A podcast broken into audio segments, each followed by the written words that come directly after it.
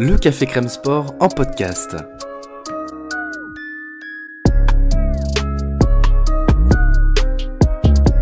Actualité, analyse, débrief.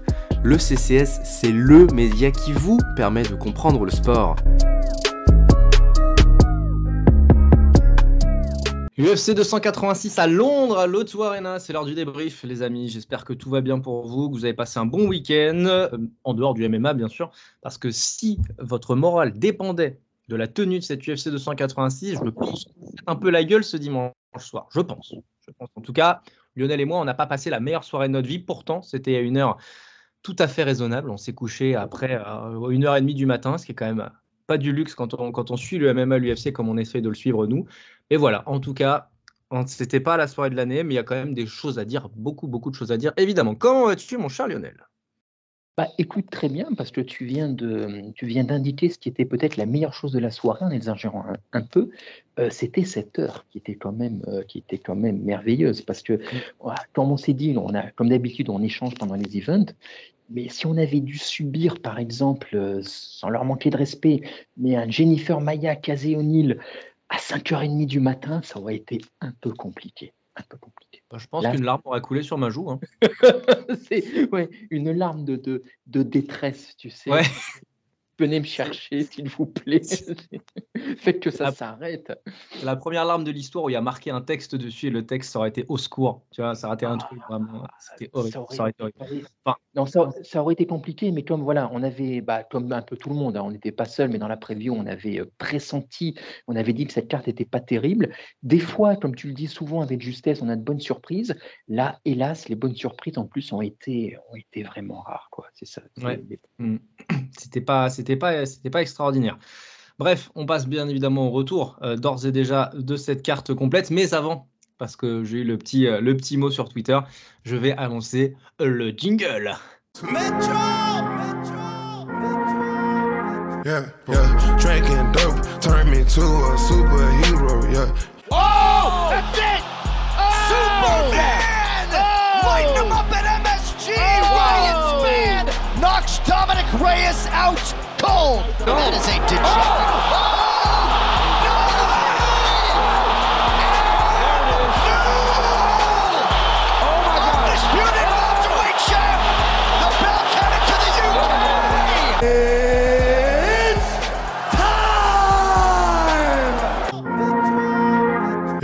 Bien évidemment, c'est pour, pour rigoler que je dis ça.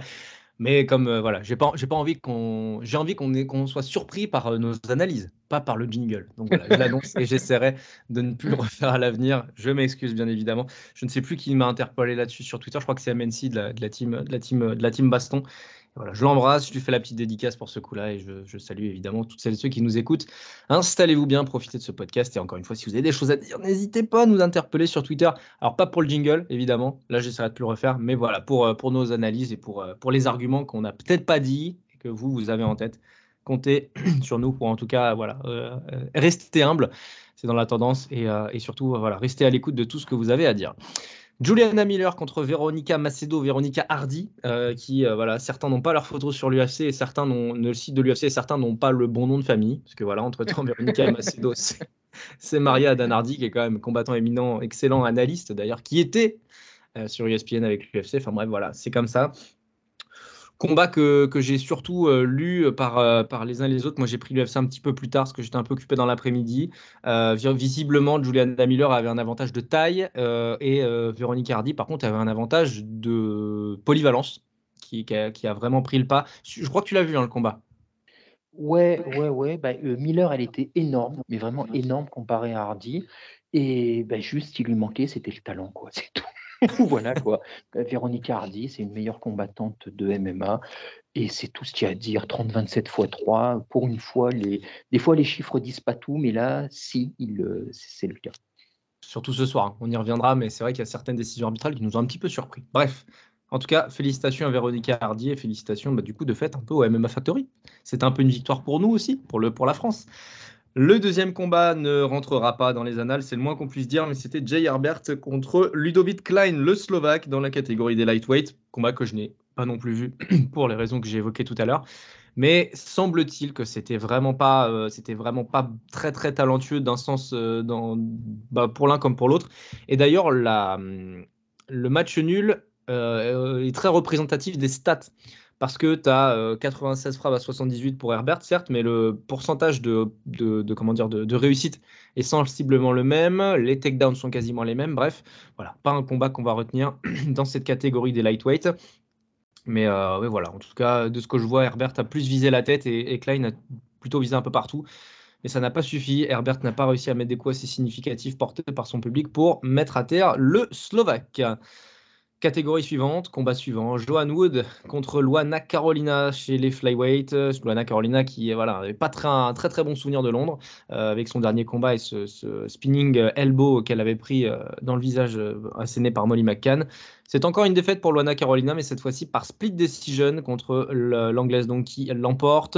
Visiblement, il y a une domination au sol. Je disais dans la preview que Luana Carolina n'avait défendu aucune tentative de takedown à l'UFC. Eh bien, elle en a défendu deux, cette fois-ci contre Joan Wood, mais elle a été deux fois au sol et elle a quand même pris, pris assez cher dans ce domaine-là.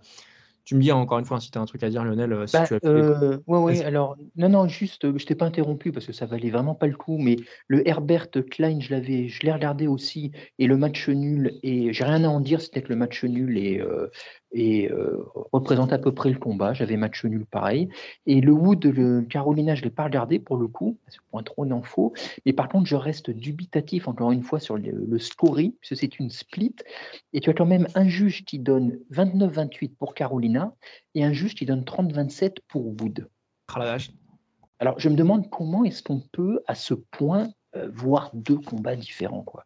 Euh, alors, ne l'ayant pas vu, j'ai pas de réponse, mais ça me laisse dubitatif. Et comme tu dis, c'était un peu la thématique de la soirée, parce qu'on va en reparler plus tard, mais il y a eu des choses bizarres quand même au niveau, des, au niveau des C'est clair.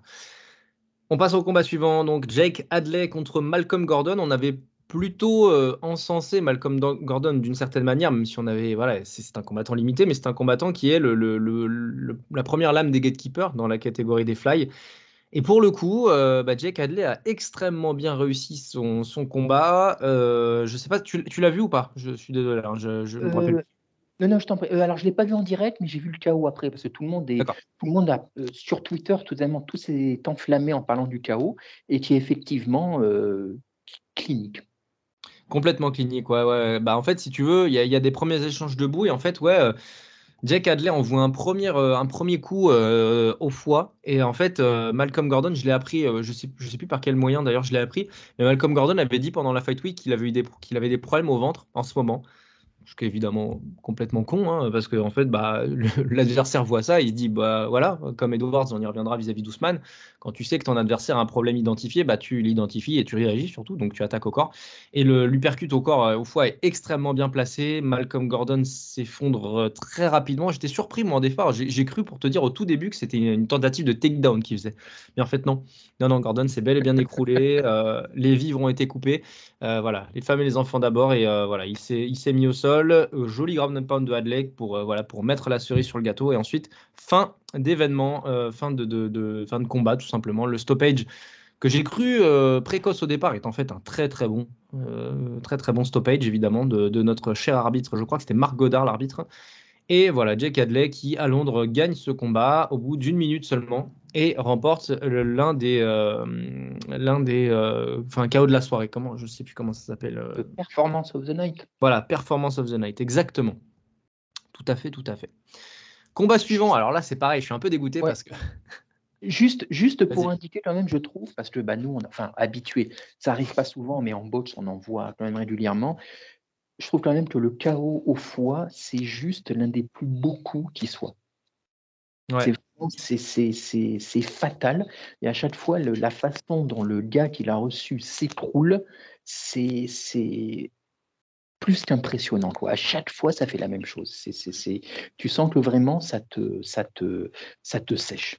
Et c'est paradoxal, d'ailleurs, je, me faisais la réflexion après le chaos. En MMA, on voit très peu de chaos au foie qui viennent de middle kick beaucoup mmh. plus les points, alors que pourtant la surface de pénétration avec un pied et une jambe paraît quand même plus large. Enfin voilà, je ne sais pas en fait si je ne saurais pas l'expliquer. Je, je me renseignerai un jour sur la question.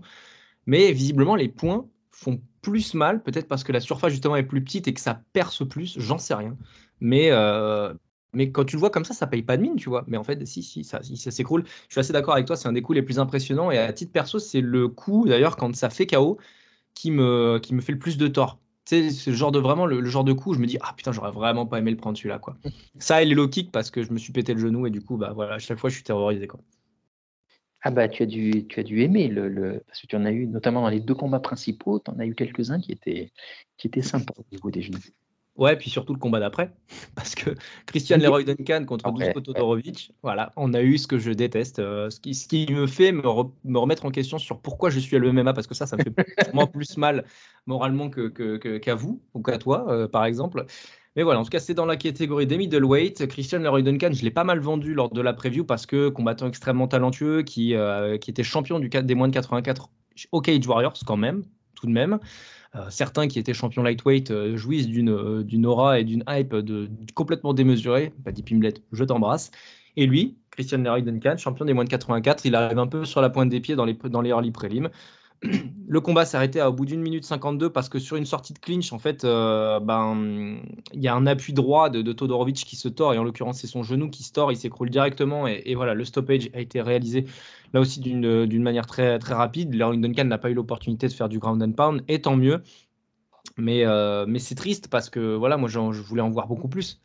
Euh, sur les premiers échanges, qu'est-ce que tu en as pensé? Moi, ça n'a duré qu'une minute trente, encore une fois, parce qu'il y a 20 secondes de clinch, mais mais j'ai trouvé qu'il était plutôt bondissant avec des, appuis, euh, tu sais, des, petits sautillements euh, sur les avant-arrière, sur les kicks, ça me paraissait très bon. J'ai vraiment envie d'en voir plus euh, très vite chez ce, chez ce CLD Christian Leroy Duncan. Ouais, ben pareil, ça commençait bien. Voilà, ça commençait bien et c'est d'autant plus frustrant. Parce que vraiment, en plus, quand ça arrive, tu te mets toujours quelques secondes à comprendre, tu ne sais pas ce qui s'est passé exactement. Et bah, c'est juste, c'est, ça fait mal à voir. Quoi. Ça fait mal à voir. C'est quand ça se sort dans un ah c'est pas ouais c'est pas plaisant c'est pas plaisant. Moi je suis comme toi tu sais c'est euh, euh, en tant que fan de boxe c'est vraiment par période tu sais selon les périodes euh, je me dis des fois je passe par des phases où je me dis mais pourquoi est-ce que je regarde ça? Tu sais, tu te dis, tu dis, mais il y a un truc qui va pas, quoi. Enfin, c'est pas normal de, Qu'est-ce que ça dit de nous, en fait? Mais c'est ça, exactement, exactement. Et, euh, euh, euh, bah, à, ce titre, tiens, parce que je suis en train de le, relire par intermittence. Tu as un bouquin ultra célèbre de, de l'autrice américaine Joyce Carol euh, qui a écrit un bouquin qui s'appelle De la boxe, où justement elle parle de ça. Et c'est quelque chose qui revient dans tout le livre.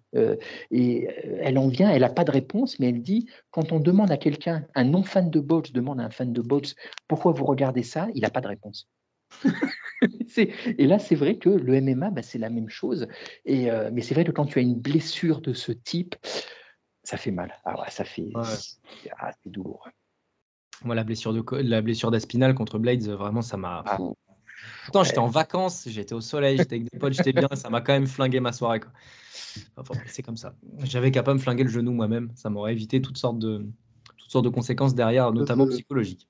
ouais, enfin, toi, ça doit être un degré élevé, mais je t'assure que même quand tu ne t'es pas flingué le genou, oui, ça fait mal quand même. ça fait ah, mal en plus, ces abrutis d'ESPN, ou non, je sais plus si c'était enfin, je sais plus qui était le diffuseur à ce moment-là, parce que c'est passé sur ESPN Plus, puis enfin bref, voilà.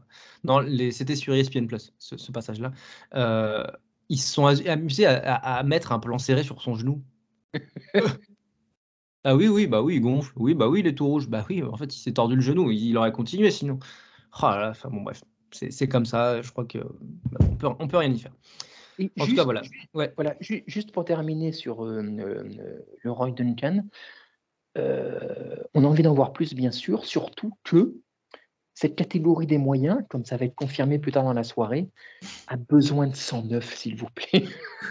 On n'est pas loin du sinistre, là. Faites venir des prospects, faites venir des gens qu'on a envie de voir, s'il vous plaît. Vite, vite. Ouais, c'est clair. Et bah, d'ailleurs, j'espère en tout cas pour lui qu'il aura un peu un chemin à la Duplessis, dans le sens où, vas-y, il faut qu'on lui donne des combats euh, contre des rankés vite. Euh, je m'amusais en te disant pendant le, combat qu'en 1,52, j'en avais plus vu avec Christian Leroy Duncan que sur les quatre derniers combats de Duplessis. C'est mon moment Duplessis, je l'ai calé. Voilà, c'est bon. On est bon. en tout cas, voilà, si, si elle, ouais, je me sens mieux après. Si elle dit donc qu'il s'impose et qu'il va continuer sa route, c'est, il est invaincu d'ailleurs. Continue sa belle petite route chez les middleweight, mais cette fois-ci à l'UFC. Leron Murphy contre Gabriel Santos chez les Featherweight sur euh, cette carte qui conclut les early prelim. Écoute, euh, j'avais dit dans la preview que je voulais du rythme. Pour le coup, on n'a pas été déçus parce que les mecs, ils ont quand même délivré euh, non-stop pendant trois, pendant trois rounds. Saluons au passage le cardio de Leron Murphy qui était supérieur à celui de Gabriel Santos. Saluons aussi le striking de Leon Murphy qui était à beaucoup de points supérieur à celui de Gabriel Santos. Par contre, ce que retient vraiment en fait du, combat, c'est que c'était vraiment un combat de style parce que Gabriel Santos, il sait à peu près tout faire si ce n'est qu'en striking, il n'est pas très bon en défense. Et que j'ai eu l'impression, en tout cas, que euh, ben, il avait trop donné, il a trop donné, il a essayé de trop montrer, trop de faire de trucs, il a essayé quatre soumissions différentes, un bas, un armbar, un rien choke, il a tenté un, comment, un, je sais même plus, un triangle choke aussi au départ sur un, sur un pound de Murphy. Et je, pense que ce genre de combattant qui sait faire beaucoup de choses doit un peu se canaliser pour rester dans l'efficacité, tu vois. Il avait fait un bon travail en low kick. Il avait plus l'opportunité de l'emmener au sol. Il fallait qu'il se concentre là-dessus, je pense, parce que debout, et il y a eu beaucoup de séquences debout, bah Murphy dominait parce qu'il était meilleur boxeur, pas forcément meilleur striker, mais meilleur boxeur, et il était surtout plus puissant. Il envoyait des coups en ligne et des crochets qui vraiment tapaient. Quoi. Je sais pas si tu l'as vu le combat d'ailleurs. Non, je l'ai pas vu celui-là. Je l'ai pas vu. Non, je te crois sur parole, mais euh, et je t'avoue que pas sûr de le, pas sûr que je le regarde. Très oui, oui, non, non, mais voilà, tu, tu rates pas grand chose, mais quand même ça a délivré, c'était plutôt sympa. Euh, et j'ai été étonné d'ailleurs par la capacité à l'Aaron Murphy de, de, défendre les takedowns. Je crois que Santos doit être à peine à 50% de takedowns réussis. Euh, quand tu vois le, le, timing qu'il avait par moment qui était très bon, bah en fait tu te dis ouais le gars il a des, il a des aptitudes, il a des skills, tu vois, et c'est plutôt cool. Je rappelle que c'était un combat d'invaincu. Voilà, donc Gabriel Santos c'est sa première défaite et Aaron Murphy reste invaincu avec un draw. Donc voilà, il n'y a pas 100% de victoire. Mais voilà, c'est une victoire à domicile. Euh, je crois que c'est une split. Ouais, c'est une split. Et euh, mm. honnêtement, je ne savais pas comment le juger ce combat-là, tu vois, pour le coup. Savoir qui récompenser dans ces moments-là. Et au final, ouais, quand euh, Leron Murphy, sa main s'est levée, j'ai trouvé ça au final plutôt assez logique. On passe au prélim, ça y est, officiellement, avec quatre combats dans ces, dans ces prélims, avec le premier combat. Et là, bon, c'était Mohamed Moraef contre Jafet Filio. On a vu beaucoup de choses dans ce combat en trois rounds, combat qui s'est terminé à 30 secondes du terme par un étranglement signé Moraef. Euh, bah, je, vais te laisser parler parce que je sais que tu l'as vu et voilà, mais euh, moi je suis quand même, euh, bah, globalement, je suis déçu et, je suis et, quand tu sais l'absence de Moraef, bah, moi je suis pas loin de me dire que c'est alors toute proportion gardée évidemment, mais je suis pas loin de me dire que c'est bien fait parce que entre la volonté de faire beaucoup de combats et ce qu'il a délivré dans l'octogone, et je, ne suis pas loin de penser qu'il a fait un peu n'importe quoi, bah en fait, voilà, on, en arrive à ces blessures-là et, c'est fort dommage, mais, euh, mais bon, ça lui, apprendra, ça lui apprendra sûrement certaines choses. Euh, c'est-à-dire, quand tu parles de n'importe quoi, tu fais référence à quoi? Sa façon de combattre euh? bah, en fait, ouais, sa façon de combattre d'une certaine manière parce qu'on sait ce qu'il sait faire et on sait aussi ce qu'il sait pas faire. Et je ne comprends pas pourquoi il a tenté autant de rester debout à striker alors qu'au final, c'est un peu ce que je t'ai dit d'ailleurs pendant la soirée. J'étais un peu même quasiment un peu en colère à ce moment-là. Euh, il a envoyé très peu de volume debout. Et donc ma question était simple. Si tu es un artiste au sol et que tu domines, ce qui était le cas d'ailleurs, j'ai fait de vidéo au sol, pourquoi tu t'entêtes à rester debout Fais du travail de feinte et, descends et change de niveau. Tout de suite, te prends même pas la tête. C'est ce qui a fait la force de Habib, c'est ce qui fait la force des Dagestanais d'une manière générale, c'est ce qui fait la force des très gros lutteurs, c'est ce qui a fait la force d'ailleurs de Kamaru Usman pendant des années, c'est OK, je me connais. Là, on a l'impression, tu vois, que c'est un gars dont, on lui donne des skills et il les découvre pendant qu'il est dans l'octogone. Je trouve ça dommage parce qu'il avait l'opportunité de, de, de, réussir son combat bien avant. Et, donc voilà, ce qu'il a fait en striking me frustre. Après, ce qu'il fait au sol, c'est un virtuose. Là-dessus, il n'y a pas de problème, tu vois. Mais je trouvais ça, je trouvais qu'il avait, il avait perdu du temps, il a perdu bah, un peu d'énergie, il a perdu euh, de l'espérance de vie pour sa jambe. Connement, en fait, je trouve. Écoute, je sais pas. Moi, j'ai plutôt. Alors, euh, je me trompe peut-être totalement, hein, mais euh, euh, moi, je vais choisir. J'ai vu en tout cas en regardant le combat le verre à moitié plein plus tôt parce que j'ai trouvé que par rapport à. Alors peut-être qu'effectivement, il a essayé de se tester comme tu dis et qu'il a fait n'importe quoi. C'est possible. Moi, j'ai plus vu, peut-être à tort, qu'il ne se précipitait pas Tu vois, j'avais trouvé dans son dernier combat notamment qu'il s'était justement précipité pour aller au sol, faire ses takedowns, quitte à mal les faire et à faire un peu n'importe quoi. C'était brouillon. Et moi, hier, ce que j'ai apprécié dans ce qu'il a montré, c'est que justement, euh, il n'était pas brouillon. Voilà, il attendait, il attendait le moment opportun. Alors peut-être trop, c'est possible, mais j'avais, j'ai l'impression qu'il était, il se méfiait un peu euh, de l'adversaire et du coup, il a attendu le moment où il fallait. Et de fait, à chaque fois que c'est allé au sol, c'était euh, c'était flawless. Voilà, l'autre ne pouvait rien faire et ensuite il travaillait au sol ou quoi. Donc, moi j'ai plutôt, tu vois, moi j'ai plutôt trouvé que c'était une, une, une, amélioration à ce niveau-là par rapport notamment euh, à sa précédente sortie. Après, clairement, euh, il a des choses à bosser parce que clairement debout c'est pas suffisant, c'est absolument pas suffisant. Surtout quand tu vois les gars qu'il y a dans cette catégorie, les Taïkara France, les Moreno, les machins, il y a beaucoup de strikers euh, chez les Fly et clairement s'il améliore pas ce domaine, ça va pas aller très loin. Voilà, ça va pas aller très loin. Euh, mais moi, si tu veux, euh, j'étais plutôt, euh, euh, voilà, de ce côté-là, moi, je, me, trouvais que c'était mieux que ce qu'il avait montré les fois précédentes.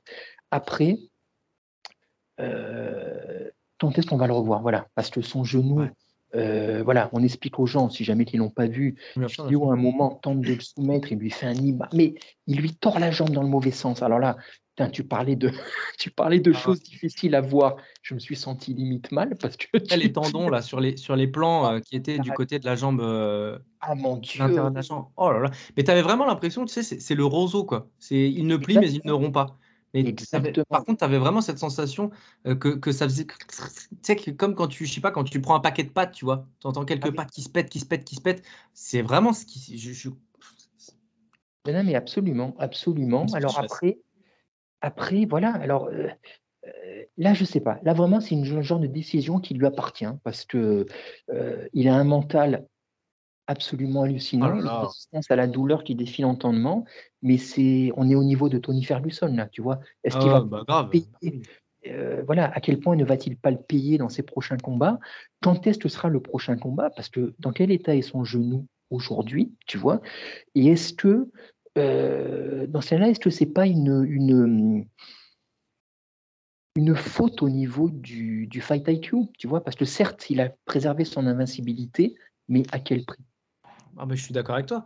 Et d'ailleurs, je pense que je pense que c'est pour ça aussi que je ressens de la frustration hein, vis-à-vis de son combat. C'est parce que s'il avait été proactif dans son travail qui amenait sa lutte, et je précise bien mm. ce phénomène-là, parce que moi, que tu restes debout, mais si tu travailles en feinte et que tu t'ouvres une opportunité pour aller au sol, ou alors que tu réagis et que tu as un excellent timing pour amener au sol, tu sais, sur un 1-2 adverse, bam, le mec il s'y prépare pas et tu le mets par terre, j'aurais dit, il n'y a pas de problème, reste debout.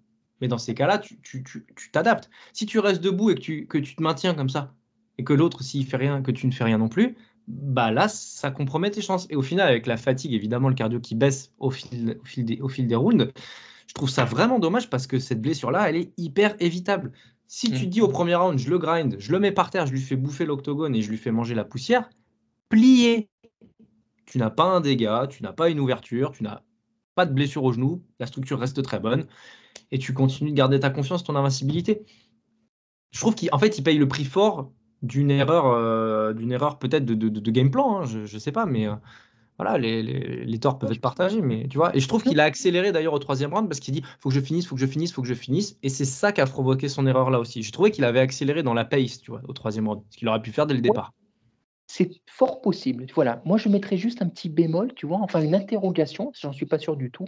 Est-ce que s'il n'y est pas allé, tu vois, je me répète, c'est parce qu'il ne sentait pas un, un potentiel danger qu'il a joué un peu la prudence. Tu vois, voilà, euh, c'est possible, c'est possible. Mais tu as peut-être raison, effectivement. Mais, mais en tout cas, voilà, moi j'aimerais vraiment être, être euh, ouais, bah, savoir, parce que sauf erreur, il n'y a pas eu de communiqué depuis. J'en ai pas vu en tout cas, mais j'ai pas trop traîné sur plus. Donc, euh, je ne sais pas.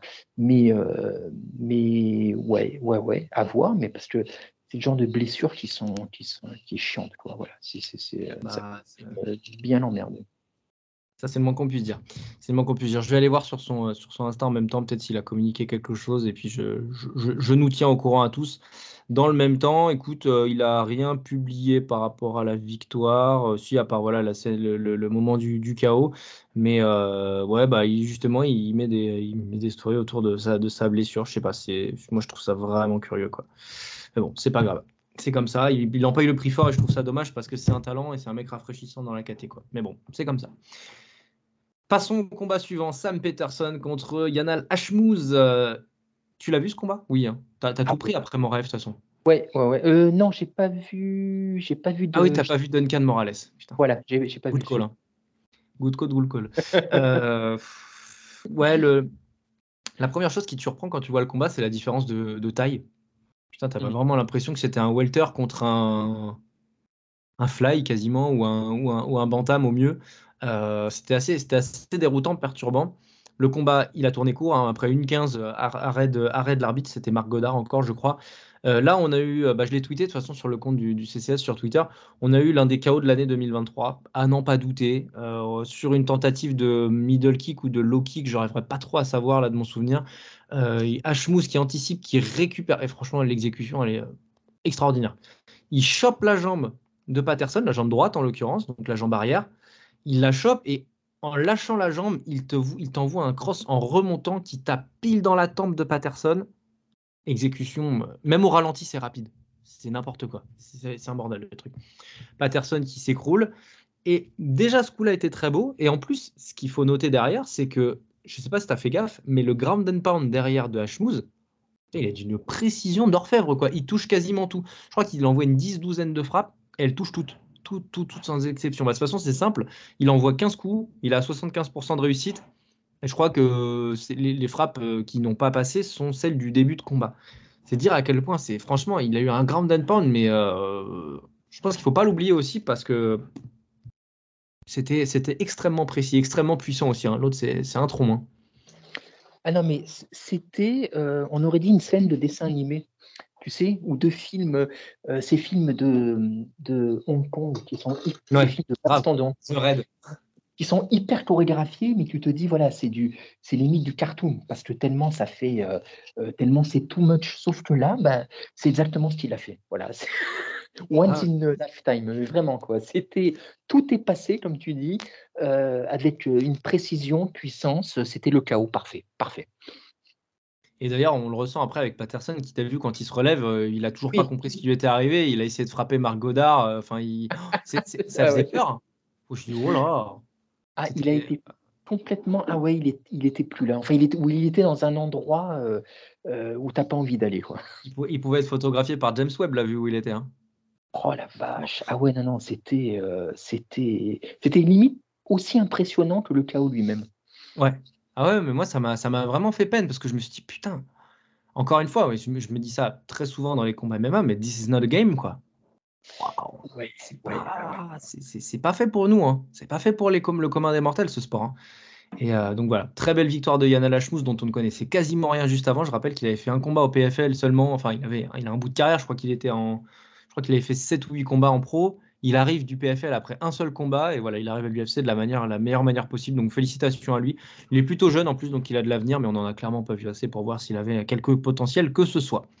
Non, mais comme tu dis, euh, tu peux difficilement, euh, euh, comme carte de visite, ça va, comme entrée. C'est bon. C'est clair. On se souvient de toi. Ça, c'est le moins qu'on puisse dire. C'est le moins qu'on puisse dire. Disons, disons que s'il a été propulsé dans la main card, euh, il, aurait eu, euh, il aurait eu un bonus déjà. Parce qu'officiellement, il n'en a pas, mais ça ne m'étonnerait pas qu'il en ait eu un quand même. Chris Duncan contre Omar Morales ensuite euh, chez les lightweight toujours. Bon, on en a vu plus. Ça a été au bout. victoire par split décision de Chris Duncan. Là, pareil, hein, dans la catégorie des juges qui, qui, ne sont, qui, ne sont, pas élevés à la même école. T'en as un qui donne 30-27 Morales, t'en as un qui donne 29-28 pour Chris Duncan. Et les deux autres, d'ailleurs, ont donné 29-28 Chris Duncan. C'est assez curieux. Chris Duncan, qui est très réputé pour son striking, parce qu'il a mis beaucoup de gens KO euh, dans son début de carrière. Là, il a été surtout, c'est surtout sa lutte qu'il peut remercier, parce que c'est clairement grâce à ça qu'il s'impose. Le premier round, moi, je le donne à Morales, parce qu'il a justement réussi à maintenir la distance, qu'il a envoyé les coups les plus significatifs et qu'il a défendu la lutte. D'ailleurs, Chris Duncan, je pense qu'il est, il est, venu à, la lutte par adaptation. parce qu'il a vu que debout, en fait, il avait peut-être plus de puissance, mais il n'arrivait pas à toucher parce que Morales se déplaçait très bien. Il est passé à de la lutte. Et Morales a réussi à le, défendre jusqu'à ce que descende son cardio, tout simplement. Et après, voilà, ça a été un combat. J'aime pas dire ça parce qu'encore une fois, il faut monter dans l'octogone et this not the game, tu vois, mais c'était un peu insipide. J'ai, enfin voilà, c'est pas des, c'est pas des, des, combattants très très talentueux. Je, je préfère ce qu'a proposé Morales, mais je comprends ce qu'a fait Duncan parce qu'en fait, il a gagné par son adaptabilité, tu vois. Et on y reviendra un petit peu plus tard dans le podcast. Quand tu t'adaptes, bah parfois tu trouves des fenêtres de victoire. Et c'est ce qu'il a fait, tout simplement. Donc voilà, pas un combat qui restera dans les annales, c'est pas un des combattants qui peuvent atteindre le top 15, mais, euh, mais bon voilà, écoute, euh, t'es content quand il est passé, quoi. C'est comme ça. Je te crois. tu me crois, oui. Jack Shore contre Marwan Amir Khani dans la catégorie des featherweight cette fois-ci. Jack Shore qui devait absolument gagner après sa dernière défaite par soumission contre Ricky Simon. Il combattait contre Amir Khani, donc qui lui, euh, ben, voilà, alterne victoire-défaite à l'UFC. Écoute, le, combat euh, était plutôt équilibré au premier round. Et d'ailleurs, moi, je donne même le premier round à Amir Khani. Je sais pas si tu te, je sais pas si as encore le combat assez bien en tête, mais Jack Shore me paraissait ouais. tout à fait recevable. Ouais, il me paraissait pas, il me paraissait pas en grande forme. Alors peut-être qu'il était stressé parce qu'il avait cette, euh, cette enclume au-dessus de la tête. Écoute, Shore, j'ai trouvé qu'il était. Moi, ça m'a fait. Euh, enfin, quand je l'ai vu arriver, je l'ai pas trouvé affûté. Moi non plus. Ouais, je sais pas si tu en as. Je sais pas. Ouais, ah, j'ai dit pareil. C'est bizarre, voilà. Pas ouf, quoi. Complètement. Euh, vas-y, vas-y, je te laisse, je te laisse continuer, hein, pas de, pas de ah, non, non. ah non, non, non, non, non, non, non, non, non, non, non, non. C'était juste ça, quoi. Tu vois, non, mais parce que tu me parles de, il n'était pas très en forme. Euh, ouais, je sais pas s'il avait un problème dans son camp ou quoi, mais euh, euh voilà, sans ce soit, même s'il n'a pas la chef de Léon Edwards, c'était, voilà, je sais pas, ça m'a fait. Alors, je vais mettre de grandes, de grosses guillemets, mais je l'ai trouvé un peu grassou, quoi, un tout petit peu mmh. Pour des phasers, putain, c'est quand même, euh, extrêmement rare. Quoi. Effectivement.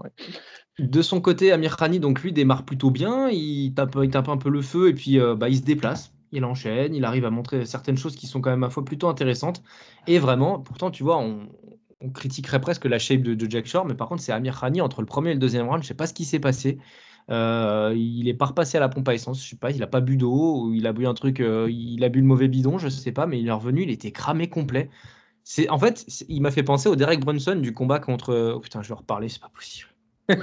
attention, attention, hein, il faut pas point trop n'en faut. Voilà. non, mais euh, j'ai vraiment, je, ne fais pas exprès quand je cite Duplessis. Là, pour le coup, je parle de Brunson. C'est vraiment premier round, boum, nickel, et le deuxième round, je sais pas ce qui se passe, il s'est éteint. Et donc, bah, Jack Shore, ah, il lui en fallait pas plus. Il a, il a taffé, il a taffé, il a repris confiance et il s'impose par soumission. Pareil, pas grand chose à retenir de ce combat au final. Non, non, bah c'est en fait c'est décevant de la part des deux quelque part parce qu'effectivement euh, Amir Khani, tu te dis ça craint quand même à ce niveau et puis en plus lui il est connu, il a de la bouteille. Enfin, euh, d'avoir un round seulement, euh, un round dans le réservoir, c'est juste, c'est à la limite de la faute professionnelle. Et Shore, ouais, il a plus bénéficié bah, de la faute de l'autre et puis soudainement gaz complètement. Il a été opportuniste, il a fait le travail. Moi, franchement, quand il a placé sa soumission, je me suis dit, il a fait le travail. Voilà, il a fait ce qu'il fallait. Mais euh, il n'y avait rien d'impressionnant. Voilà, euh, euh, J'attendrai encore de voir. Il a gagné, c'est ce qu'il fallait, hein, mais ah, je suis toujours pas complètement convaincu. Moi non plus. Là, j'avoue que j'y croyais avant Ricky Simon. Je me suis dit que c'était un accident de parcours contre Simon. Là, je, commence à avoir quelques doutes sur son niveau réel. Surtout que les Feathers, c'est quand même la catégorie quasiment la plus compétitive de tout l'UFC. Donc, d'être dans les rankings, c'est bien, mais de ne pas pouvoir prétendre à mieux en étant plutôt jeune, c'est quand même dommage. Donc, euh, donc voilà, striking, le striking est bon, il a gagné par soumission, tant mieux pour lui, mais, euh, mais voilà, je, malheureusement, c'est un peu tristoun quand même. On passe au, à la main card, mon cher Lionel, c'est parti Allez, allez, enfin, puisqu'il le faut. Puisqu'il le faut, exactement. On commence donc par ce duel des middleweight Marvin Vettori numéro 4 contre Roman Dolizé numéro 9. Bon, euh, pour une fois, je vais plutôt défendre Vettori dans ce combat. Je vais, je vais m'expliquer, je vais te laisser embrayer, mais je pense que je vais surtout défendre Vettori par rapport à la déception que j'ai du combat de Dolidze qui, euh, qui a montré qu'en fait il avait aucun fight IQ quasiment. Et franchement, je trouve ça, je trouve ça triste, presque dramatique, parce que euh, on connaît le talent du gars, on l'a vu jusqu'à présent, et là franchement j'ai l'impression que c'est pas Dolidze qui est monté dans l'octogone. Je n'ai pas compris ce qu'il a fait, c'était c'était bête, c'était euh, répétitif, aucune adaptabilité, aucun changement de. Enfin, vas-y, je te, laisse raconter un peu ce que tu as vu et, on en parle après. Mais franchement, je suis très très déçu de, de et déçu de fait du combat d'une manière générale parce que c'était à Dolizé de faire le jeu. Ouais, bon, déjà, c'était pas un beau combat. C'était un combat qui était chiant. Euh, moi, il m'a fait penser par défaut ce combat. Tu sais, souvent on dit quand on voit deux lutteurs face à face, ils vont pas au sol. C'est exactement ce qui est arrivé. Seulement, tu as euh, Ousmane Covington la première fois, ça avait été ça, un combat de striking. Hier, c'était un combat de striking, mais le niveau n'était pas le même, hélas. Et, euh, et effectivement, Dolidze aurait dû l'emporter parce que Vettori, il a beau être classé 4, ce qui montre par défaut, encore une fois, vraiment l'état de cette catégorie, mais Vettori, il a quand même vraiment pas montré grand-chose. quoi. Et lui, c'est pareil, c'est un peu comme Shore face à euh, Amir Khani, c'est parce qu'il a vu qu'en face, bah, il n'y avait rien, il n'y avait pas de répondant, qu'il en a profité. Et très bien, il a fait le taf. Mais tu as l'impression que hier soir, il aurait suffi que Dolidze en fasse un petit peu plus à peine euh, pour l'emporter, pour l'emporter tout mmh. simplement. Et et même malgré ça, je l'ai quand même vu l'emporter, moi. Parce que je lui donne quand même, je lui donne le premier round. Deuxième round, euh, Vettori s'adapte, il met de bons low kicks et tout, il commence à travailler avec les jambes, il l'emporte. Mais néanmoins, euh, round 3, j'ai vu Vettori à nouveau reculer et Dolidze en faire juste suffisamment pour l'emporter. Voilà. Mais si tu veux, ça aurait été euh, pareil. Même si Dolidze l'avait emporté, je t'aurais dit c'est un combat là aussi, il y a deux perdants. Parce qu'en fait, Vettori bah, n'a rien montré de plus, voire même de moins. Tu vois, j'ai même l'impression que Vettori régresse. Tu vois ce que je veux dire? Parce que même au niveau de son striking, de son. Alors, pas de ses low kicks, mais au niveau de sa gestion de la distance, euh, au niveau de, cette façon de se laisser enfermer contre la cage, euh, son footwork, j'ai l'impression qu'il régresse, tu vois, c'est ah, pas terrible. Euh, mais Dolidze, lui, pas, comme tu dis, n'a pas su s'adapter, il n'a rien fait, il n'est pas allé la chercher, sa victoire, en fait. Et, et même si tu la lui avais donné, ce qui aurait dû être logique, tu te dis, mais c'est trop faible, tout simplement, c'est trop limité. C'est, euh, euh, comme tu dis, pas de fight IQ, pas d'adaptabilité. Euh, et les deux sont dans le top 10. C'est ça qui craint. C'est un drame. C'est un drame. Écoute, je vais quand même mettre une petite réserve par rapport à ce que tu as dit, parce que moi, j'ai trouvé que Vettori avait montré quelques progrès. il a bien taffé en low kick. Je rappelle que là, il a bossé avec le coach en kickboxing de Nganou. Mmh. Donc, ce qui est plutôt, ce qui est plutôt bien. Je, bah, qui, était, dans la cage hier, enfin qui était dans le coin plutôt. Voilà, c'est ça qui était dans le coin, exactement. Euh, je ne sais pas si je suis euh, influencé par cette, euh, par cette présence, mais j'ai trouvé qu'il avait, qu'il avait plutôt bien bossé sur ses kicks. D'ailleurs, c'est son record de, de, de kicks envoyés en carrière à l'UFC, voilà, en 13, 15, 14 combats ce qui est quand même plutôt, plutôt intéressant, je trouve, à noter, parce que l'échantillon est important. Il a plutôt bien taffé en, en kick. Euh, en striking, j'ai vu quelques petits progrès aussi. Enfin, en striking, en boxe, j'ai vu quelques très légers progrès parce que j'avais, euh, je, m'étais moqué de son, travail de feinte dans la preview, parce que c'est des feintes avec le visage. Il, cligne de l'œil pour dire qu'il va envoyer un jab main droite. Quoi. Euh, pour le coup, là, j'ai trouvé qu'il avait, qu'il avait justement essayé d'envoyer des feintes de jab, des feintes de cross sans que Dolizé croit trop. Mais toujours est-il que c'est une progression quand même. Et ça, j'ai trouvé ça plutôt cool.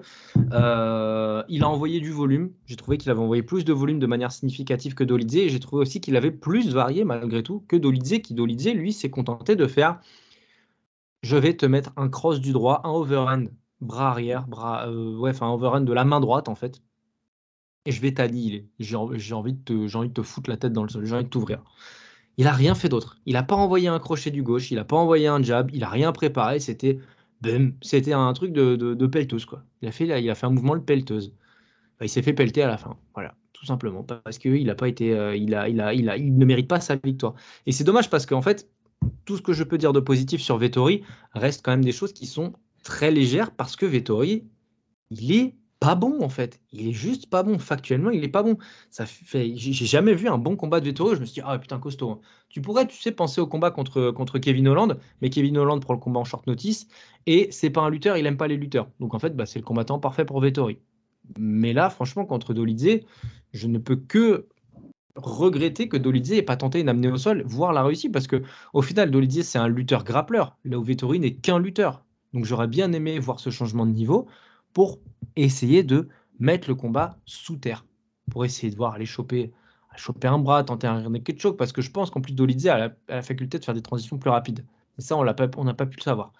Euh, donc ouais, non, non, je, voilà, deux perdants, combat, combat, combat mauvais, euh, combat entre le 4 et le 9e quand même, putain, c'est compliqué quoi. Et euh, voilà, moi je suis content que Vettori ait gagné d'un point de vue strict par rapport à ce qu'il a tenté, il a essayé de varier. Et ça, je le récompense là-dessus. Dolidze frappe plus fort, mais, mais Vettori, son gros point fort, c'est son menton et sa durabilité. bah voilà. Et je trouve ça, je trouve ça vraiment vraiment triste qu'on ait eu ce genre de combat-là parce que parce que c'était nul et ça aurait dû ou ça aurait pu être mieux. Ouais, ouais, mais d'un autre côté, ça, ouais, ça aurait dû, mais quand tu vois, quand tu vois les deux, c'est moi ce que je trouve encore plus dramatique, enfin dramatique, euh, dommageable, c'est que le seul intérêt à la limite de ce combat, euh, vu euh, ce qu'ils nous ont montré des deux, c'était de mettre Dolidze vainqueur parce que au moins il y aurait eu tu te dis un petit changement dans, le, dans, le, dans la hiérarchie, tu vois. Là, Vittori a gagné. Il est déjà 4. Ça veut dire que qu'est-ce qu'il doit faire maintenant? On va le mettre contre Canonir, j'imagine, parce que le combat, c'est le seul combat à faire. Parce que au-dessus, il y a quoi? Il s'est déjà fait laver par Adesanya, ridiculisé par Whitaker. Euh, Pereira, il faut même pas y penser. Cette KT, elle est au point mort elle est au point mort. Quoi. Il se passe rien. Il se passe rien. Les mecs se neutralisent. Ils font des combats qui sont pas bons. Euh, euh, et donc, bah, c'est, on va se répéter ce qu'on avait dit dans la preview. Tu comprends que l'UFC ait envie de faire monter Ramzat euh, le plus vite possible, qu'ils mettent en avant Bonical ou quoi, parce que elle manque mais dramatiquement de talent, tout simplement de talent. Quoi. Tu as les trois premiers, et après, tu as le, un gap, mais, mais c'est. Je dis, moi, pendant le combat hier, j'ai eu à un moment, mais vraiment, c'était, c'est venu spontanément, une nostalgie du Whitaker Vettori. Ouais. C'est, c'est, il y a combien? Il y a 10 classes d'écart qui les séparent. Ah ils font pas le même, ils font pas le même sport. C'est, super triste. C'est super triste pour la KT, quoi. C'est vrai, hein, mais. Euh, mais bon, c'est comme ça. Euh, peut-être que Brendan Allen peut faire certaines choses aussi parce qu'il a des qualités en sol que n'ont pas les autres. Euh, peut-être qu'il va, qu'il peut grimper un peu. Ça fait longtemps qu'il a, qu'il a pas perdu en plus, je crois. Euh, voilà, c'est ouais, ça fait depuis, ça fait deux ans qu'il a pas perdu. Voilà, il est sur six victoires de suite. Why not? Mais mais il va falloir, voilà, je, je sais pas. Après parce qu'en plus tu as André Mouniz, Chris Curtis qui sont qui sont vieux comme le vieux comme le monde, Gastelum qui, qui, qui, bah, qui, qui mange. Qui n'en finit, pas de finir, ouais. Voilà, et euh, donc, ouais, non, non, vivement, euh, vivement, vivement, vivement Ramzat. Euh, ah ouais, vivement plein de choses, quoi. Parce que là, c'est, là, c'est, là, c'est quand même triste. Peut-être que Goffnil aurait intérêt à monter d'ailleurs, parce que vu le, le poids qu'il avait sur la balance avant le combat contre Ratmonov, à moins que ce soit fait exprès, euh, ça veut peut-être dire aussi qu'il serait peut-être meilleur en la middleweight. En plus, vu la puissance qu'il a, euh, il pourrait s'adapter sans problème. Faut voir, j'en sais rien. Mais, euh, mais en tout cas, ouais, non, non, là, on a besoin, on a besoin de monde, quoi. C'est pitié, quoi. Pitié, pitié, parce que là, c'était, c'était, c'était indigeste. Enfin, c'était, ouais, encore une fois, insipide. Pour un 4 et un 9, c'est pas possible. Enfin, bref. Combat numéro 2 euh, dans, euh, dans cette main card, Jennifer Maya contre Casey O'Neill dans la catégorie des fly. Je vantais un peu les mérites des fly parce que je trouvais que pour le coup, c'est une catégorie qui arrive à se renouveler.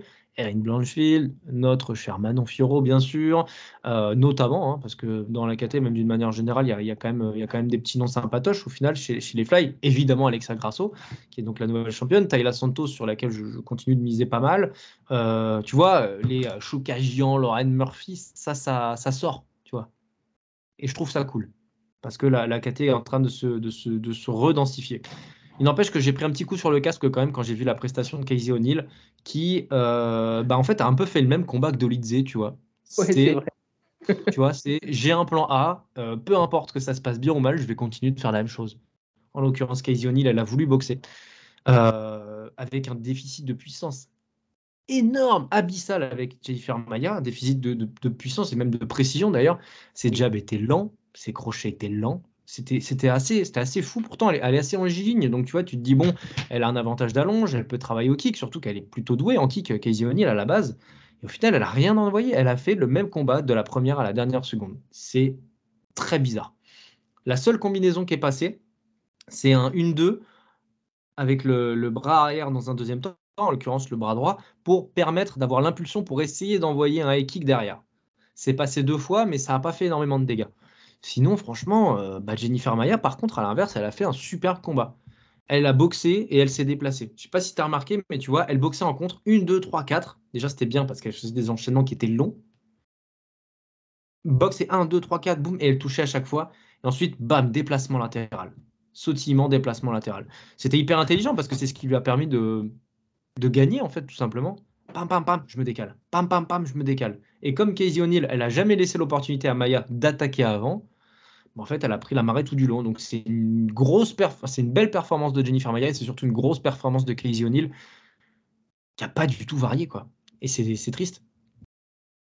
Ah non, mais absolument. C'est, Là, tu te demandes si c'est un problème de fight IQ, euh, de talent aussi, tu vois. Euh, et moi, je pense à la team dans ce cas-là à chaque fois. Euh, normalement, c'est le rôle d'un entraîneur, d'un corner, justement de te, si jamais le combattant ou la combattante euh, n'est pas capable de trouver la solution lui-même ou elle-même, euh, c'est au coach à lui dire justement, à lui, à lui, euh, à lui donner les consignes. Et là, tu avais l'impression que bah, de consignes, il n'y en avait pas. Comme tu dis, il n'y avait pas de game plan, il n'y avait rien. quoi.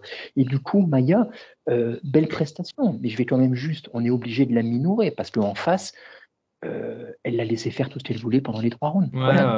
C'était facile. Euh, Maya, c'est une vétérante, mais elle, elle s'est très vite rendue compte que ça allait être une soirée euh, relativement tranquille, et ça l'a été. Ça l'a été.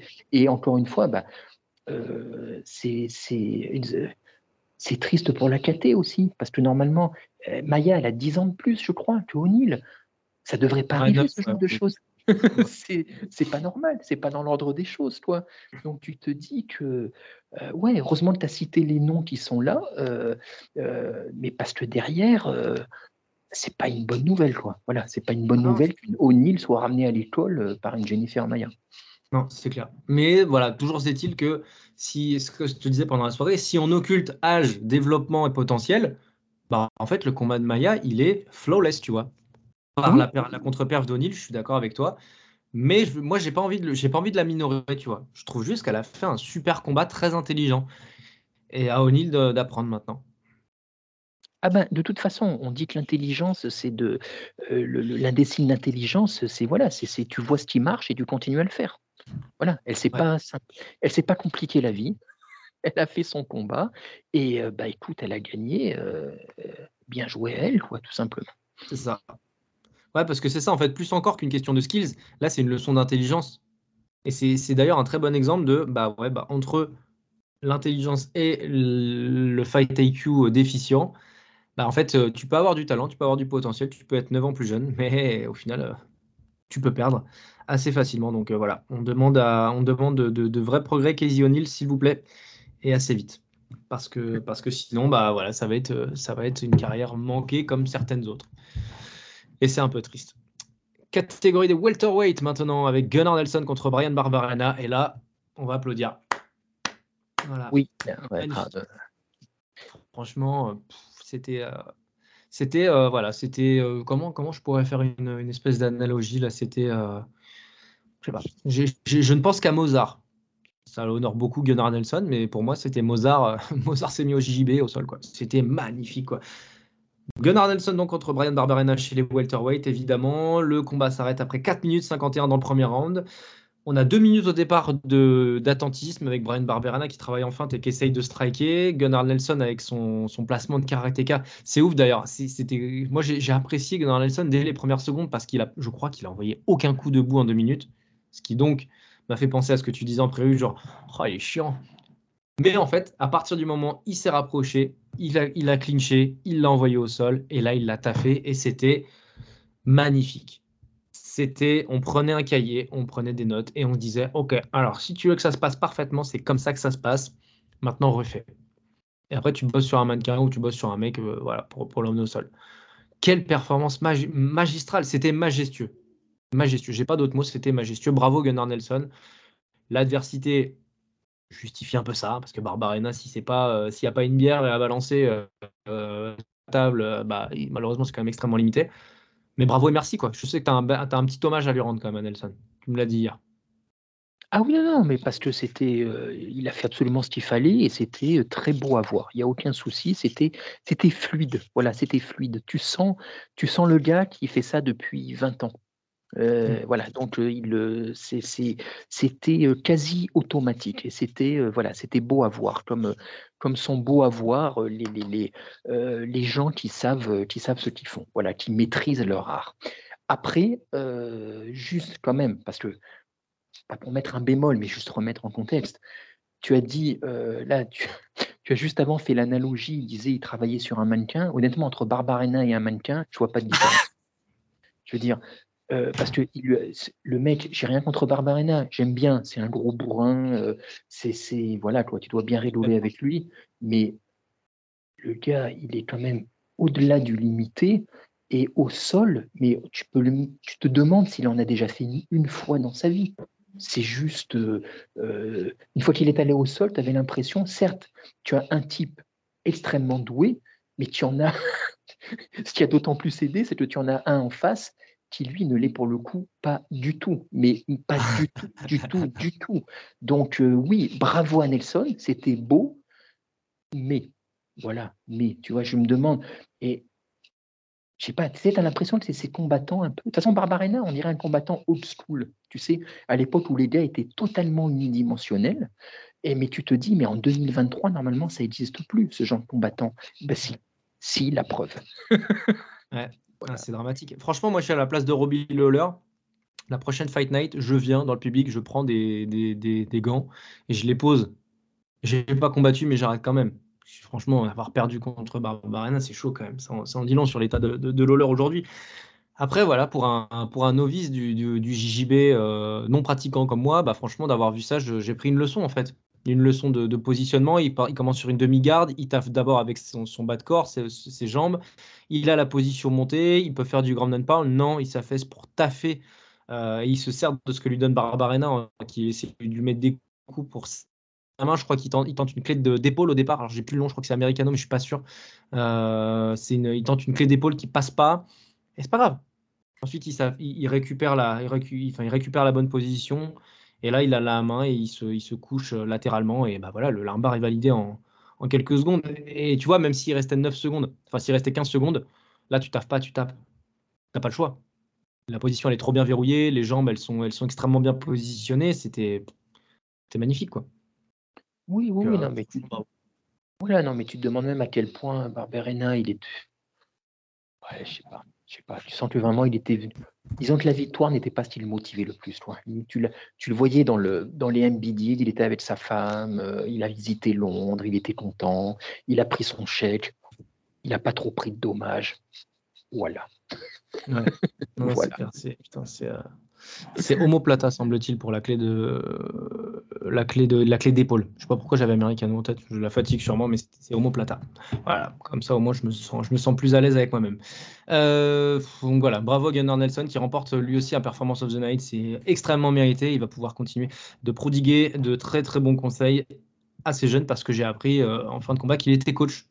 Et, euh, et, je trouve que c'est une merveilleuse nouvelle pour, pour le MMA que d'avoir un coach comme ça apprendre le JB, tu peux difficilement demander mieux quand même. Après, ça ira pas beaucoup plus loin parce que dès que tu vas rencontrer un striker un mec qui va occuper de la pace, ça, risque d'être compliqué pour lui. Mais, euh, mais voilà. Sinon, au sol, bah, il n'y a pas grand monde qui peut être meilleur que lui. Quoi, en fait. Non, non, non, non, mais bien sûr, non, mais voilà, mais c'est beaucoup trop, beaucoup trop unidimensionnel. De fait, il a déjà perdu bah, contre des Burns, contre des Edwards, contre des Ponzini Pio, même, tu vois, voilà, effectivement. Et, euh, et puis, il y a une. Y a une euh, il y a un souci de gabarit aussi. Quoi. Voilà, il est quand même, il est extrêmement. Euh, euh, quand tu vois les d'autres qu'il y a dans la KT, c'est clair.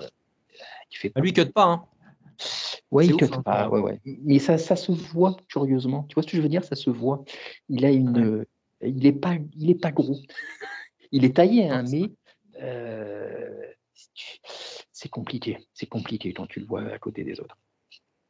Ah, c'est moins qu'on puisse dire. C'est moins qu'on puisse dire. Allez, on passe au co-main event of the evening. Je vais te laisser commencer, tiens, parce que j'ai commencé sur les premiers combats. Euh, là, on a Justin Gagey contre Raphaël Fiziev, numéro 3 contre numéro 6 dans la catégorie des lightweight. On s'attendait à une guerre, on espérait tous les deux dans la preview et on l'a dit que d'une guerre, on passe à un combat tactique. Au final, on a eu un peu des deux. Et donc, euh, la première chose que j'ai envie de dire, et je te laisse reprendre le suite derrière, c'est que j'ai passé un très, très, très, très bon moment de MMA et de suivi du MMA avec ce combat. C'était euh, c'était un excellent, excellent combat. Vraiment, j'ai adoré de, bout en bout. Bah ouais, bah c'est exactement ce que tu viens de dire. C'était à la fois, euh, ça a été à la fois une guerre et à la fois un combat technique et tactique et en même temps. C'était un, c'était une montagne russe ce combat en fait tout le long et ça a réussi à être les deux. C'était en même temps tactique et en même temps très brutal. Et c'était ça qui était jouissif. les deux, les deux c'était, il n'y avait pas de jab. Hein. Il n'y avait pas de jab pour tester la distance. Hein. Non, non, c'était un jab pour te casser la gueule. Hein. C'était, euh, c'était fou. Ah, mais c'était, et c'était du coup, d'où cette tension qui a duré bah, que quasiment tout le combat, de la première à la dernière minute. C'est, c'est, euh, euh, et, moi, j'ai été vraiment étonné. Alors, d'abord, étonné par la différence de gabarit entre les deux. Parce que euh, Gadji était, faisait, était beaucoup plus gros. Et j'avoue que Fiziev, euh, euh, bah, un peu un gabarit à la Gunnar Nelson chez les Walter. Tu vois, c'est-à-dire, tu sens, lui, il ne doit pas trop cuter non plus, je pense, Fiziev. Parce que ça se voit qu'il est, il est plus petit, il est plus sec, il est plus ramassé, euh, incroyable physique, mais je pense que ça va être faire partie des choses qui vont le limiter dans la catégorie euh, et qui d'ailleurs l'ont limité euh, hier. Ça fait partie des choses qui l'ont fait un peu, pas déjouer, mais qui, l'ont, qui ont fait que Gadji à un moment a pris le dessus. Euh, sinon, écoute, moi j'ai envie de parler de directement de la, de la, euh, bah, en gros, non, on va d'abord juste le dérouler. On se le fait en chronologique, peut-être, c'est mieux, voilà, c'est ça. Oui, absolument. Euh, oui, oui, tu as raison. Il y a vraiment eu, c'était vraiment un récit dramaturgique à la Rocky, parce que vraiment, et le combat, donc je l'ai revu tout à l'heure. il est vraiment divisé en deux, mais vraiment en plus de manière quasi mathématique. Premier round, tu as Fiziev qui prend l'ascendant tout de suite, qui attaque tout de suite, qui rentre dans Geji, mais qui lui rentre de manière pas brouillonne. Euh, il va à la bagarre, mais il va à la bagarre d'une manière technique, clinique quasiment. Il commence à t'envoyer des kicks, des middle kicks, euh, à frapper et en même temps à viser la tête, à frapper au visage avec les poings. Et on a senti un Gaiji, je ne sais pas comment toi tu l'as vécu, mais dans ce premier round, un Gaiji qui était débordé. Tu sentais qu'il était, il était débordé par la puissance de Fiziev, par sa technique, par sa vitesse, par sa façon d'occuper la cage. Et tu voyais juste Fiziev, euh, ce dont on se doutait, mais là on a vraiment la, la, preuve, c'est juste un meilleur combattant de pied-point pur que Gaiji. Ah oui, mais ça, c'est pas une surprise. Voilà. Mais je ne pensais pas à ce point quand même. C'est-à-dire, le talent de Fiziev ne m'a pas étonné, mais je ne pensais pas que Gaiji se ferait à ce point euh, débordé par ça, tu vois. Et moi, j'ai vraiment eu l'impression dans ce premier round qu'il était, euh, à certains moments, il était limite un peu perdu, tu vois, parce que vraiment, il prenait des coups qu'il ne voyait pas venir, il n'arrivait pas à maintenir la distance, et Fiziev, simplement, il était dans son élément. Et ça frappait, mais ça frappait fort. Il a une frappe mmh. sèche, Fiziev, qui est à la fois lourde, brutale, et tu sentais, tu entendais. C'est un au tennis, hein. Ah, c'est incroyable incroyable. Et là, là, je me suis dit, ça va être compliqué pour Gadji, parce que simplement, tu avais l'impression qu'il y avait une classe d'écart entre les deux, vraiment, hein, euh, largement. Tu avais un vrai combattant de pied-point, euh, clinique, technique, euh, contre un gars qui était bah, un peu brouillon. Tu avais l'impression qu'il ne savait pas trop quoi faire, ni même défendre. Le deuxième round commence. Ça continue. Attends, vas-y. Vas-y, vas-y, vas-y, vas-y. Je vais revenir sur le premier round quand même, parce que moi, de ce que j'ai vu, euh, un ex, bah, c'est pas une surprise, extraordinaire Muay Thai de, de Fiziev, qui lui par contre, euh, il a, je sais pas si tu as remarqué, mais il mettait une énorme distance entre les deux. Parce que quand tu, vois, quand tu les vois tous les deux, tu te dis Fiziev il est plus petit, bah, il va essayer de se rapprocher pour être, à, pour être à distance de low kick, pour être à distance de front kick même, mais en fait, il, sautillait tellement, il me faisait penser à Wario dans les jeux, dans les jeux Mario. Il sautillait, il était loin, il était un peu bouli. Et en fait, dès qu'il approchait, il décidait d'attaquer, il envoyait du front kick. Ça a énormément gêné Geji dans le premier round, je trouve, les, les, front kicks. Euh, donc pour le coup, ça a pour but d'attaquer le, corps. Hein. Donc ça a fait reculer Geji, ça l'a un peu troublé dans la distance, comme tu l'as dit. Il a envoyé quelques coups significatifs. Et euh, ce qui, m'a montré ça, c'est que Geji, en fait, assez vite dans le combat, il a boxé un peu dans le vide. Tu sais, ces fameux trucs à la Geji qui sont énervants, c'est qu'il met tellement 800% de puissance dans ses frappes que quand il se rate, euh, il en est ridicule, en fait. Et euh, à part un Loki qui balaye Fiziev, putain, j'aurais tellement pas aimé le prendre celui-là. En plus, c'est un moitié un calf, tu vois, genre, il tape euh, extrêmement bien. Et, et, Fiziev tombe, il se relève. le premier round, moi aussi, je le donne à Fiziev pour ce que tu as évoqué, ce que je rajoute derrière impression de puissance, impression de maîtrise de l'octogone, et c'est aussi, et ça, ça, trouble notre vision, mais d'un point de vue positif, je pense, c'est celui qui avance, Fiziev. D'entrée de jeu, c'est celui qui s'est mis dans cette posture du je me mets devant, tu vas peut-être me faire reculer une fois ou deux, mais je vais constamment avancer. Et ça, c'est vrai que dans l'esprit des juges, malgré tout, c'est peut-être quelque chose qui fait appel au, subjectif, mais moi, je trouve ça quand même assez concret. C'est celui qui est proactif dans ce premier round. Ça, c'est clair. Euh, euh, donc, je donne ce premier round-là à Fiziev. Geji n'est pas en reste non plus. Moi, je ne l'ai pas trouvé si perdu que ça. Euh, je, l'ai senti en analyse, tu vois. En plus, il y a quelque chose que j'ai appris avant le combat, c'est qu'il avait fait 8 euh, à 10 mois de, de Heals Protocol, entre guillemets, de, faire un peu de psy et fait d'essayer de, de, savoir gérer ses émotions et ce qu'on ce qu'on lui donne, tu vois, en fait. Parce que visiblement, il a des problèmes en ça. Et euh, il a taffé mentalement aussi. Je te laisse partir sur le deuxième round, mais voilà, moi je l'ai senti analyser un peu la situation et, euh, le, round est pour Fiziev, je suis d'accord avec toi. Deuxième round, Lionel. Euh, non, bah, deuxième round qui commence euh, de la même façon que le premier. Et ce qui est rigolo, c'est que, euh, alors moi je trouve, alors c'est un épiphénomène, hein, euh, mais je trouve quand même que le high de Gaiji qui intervient au bout d'une minute et demie à peu près, euh, a un peu perturbé Fiziev dans la mesure où ça a un peu cassé son rythme, parce qu'il était vraiment parti sur, les mêmes, sur le même rythme que le round 1. Et ensuite, le temps qui redémarre un petit peu, vraiment, et là on arrive à la moitié du round, mais vraiment on dirait un film, tu sais, à deux minutes et demie quasiment. Gaiji commence à trouver sa distance. Il commence à trouver sa distance et il commence euh, à toucher Fiziev. Et, voilà. et on Parce que, moins de front kick aussi. Parce que moins de front kick de Fiziev aussi. C'est pour ça que je trouve ça décisif dans le combat. Oui, absolument. Mais on sent que Fiziev, ça l'a euh, perturbé. Et, c'est là où on voit aussi les limites de Fiziev euh, et ce qui va jouer sans doute dans le futur. C'est que tu as dit, le round 1, il a avancé, il a avancé tout le combat. Et quelque part, c'est presque ce qui lui coûte le combat, tu vois, parce qu'il aurait dû à un moment ne plus avancer, et notamment vers la fin du combat, où il a continué à avancer de manière débile quelque part, tu vois, sans lui manquer de respect. Mais là, je ne sais pas s'il était fatigué, s'il commençait à manquer de lucidité, ou si c'est simplement sa façon de combattre, il ne sait pas faire autrement, tu vois. Mais c'est rigolo que face à un Gaiji dont on a souvent moqué justement le côté bourrin, le côté euh, qui réfléchit pas, que Fiziev, on ne pensait pas que celui des deux qui ferait une erreur à ce niveau-là, euh, ce soit Fiziev. Moi, je ne le pensais pas en tout cas.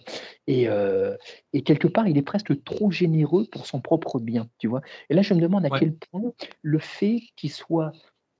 C'est un excellent combattant de pied-point, de là d'où il vient, mais j'ai l'impression qu'il n'a pas encore fait sa transition en MMA. Je ne sais pas si tu vois ce que je veux dire. Tu vois Moi, hier, j'ai eu l'impression de voir un combattant de MMA, Edgy, face en fait à un combattant de pied-point qui n'est pas encore complètement, qui n'a pas fait encore complètement la bascule.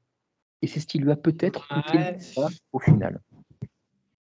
Ouais, ouais, ouais, je, je, sais pas. Ça, pour le coup, j'ai du mal à le, j'ai du mal à le déterminer. Euh, parce que pour moi, s'il avait s'il y avait beaucoup de doutes à apporter sur sa transition, il aurait sûrement perdu contre RDA, tu vois. Je pense. Ouais, mais RDA, ça lui manquait de ah, respect. Ah, on n'est pas d'accord là-dessus. C'est vrai qu'on n'est pas d'accord sur RDA. Toi, tu penses qu'il est finito? Moi, je pense pas. Enfin, je, je, dis pas qu'il est finito, mais je dis qu'il reste encore extrêmement compétitif et que tu peux facilement perdre contre lui malgré son âge. Mais bon, après, c'est pas, voilà, hein, c'est pas un drame. Hein, mais, ouais, je, sais qu'on a un petit désaccord là-dessus. Tu vois, c'est, euh, Et hier, de fait, dès que Gaiji a commencé à trouver sa distance, euh, il a commencé à toucher. Voilà. Et vraiment, c'est à, à mi-round, à mi-round, il commence. Tu vois que la tête de Fiziev commence à devenir rouge. Tu sais, elle, commence à se colorer. Et, et, on voit que là, Gaiji commence à reprendre exactement, exactement. Et on voit que Gaiji commence à, bah, reprendre confiance tout simplement parce qu'il voit que son game se met en place euh, et ça commence à passer. Pour autant, voilà, et c'est là où on n'est pas d'accord, malgré tout, donc hier en, direct, je donnais quand même le round à Fiziev parce que je trouve quand même que Deji ne lui marche pas dessus. Il commence lui à mettre son game en place que à partir de Mirand justement. Euh, Fiziev en passe quand même quelques-unes, il connaît quand même Deji et si tu veux, je trouve quand même qu'entre ce qu'il a fait dans la première moitié du round et ce qu'il fait quand même à la fin, il continue à avancer. Pour moi, euh, je vais le donner à Fiziev. En le revoyant aujourd'hui, pendant, juste après que je l'ai revu, je t'ai écrit, je t'ai envoyé un, mess en ce sens. Dans l'idéal, en fait, je donnerais round nul, ce qui n'arrive quasiment jamais, si tu veux. Mais en fait, il y a vraiment une moitié de round qui va à chaque combattant. Vraiment, quoi. C'est une, ah. une, une, une, égalité, vraiment, comme on en voit rarement.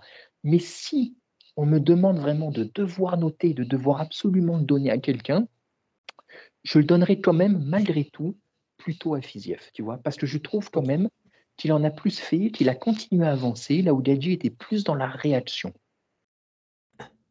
Ouais, ouais, ouais, ouais.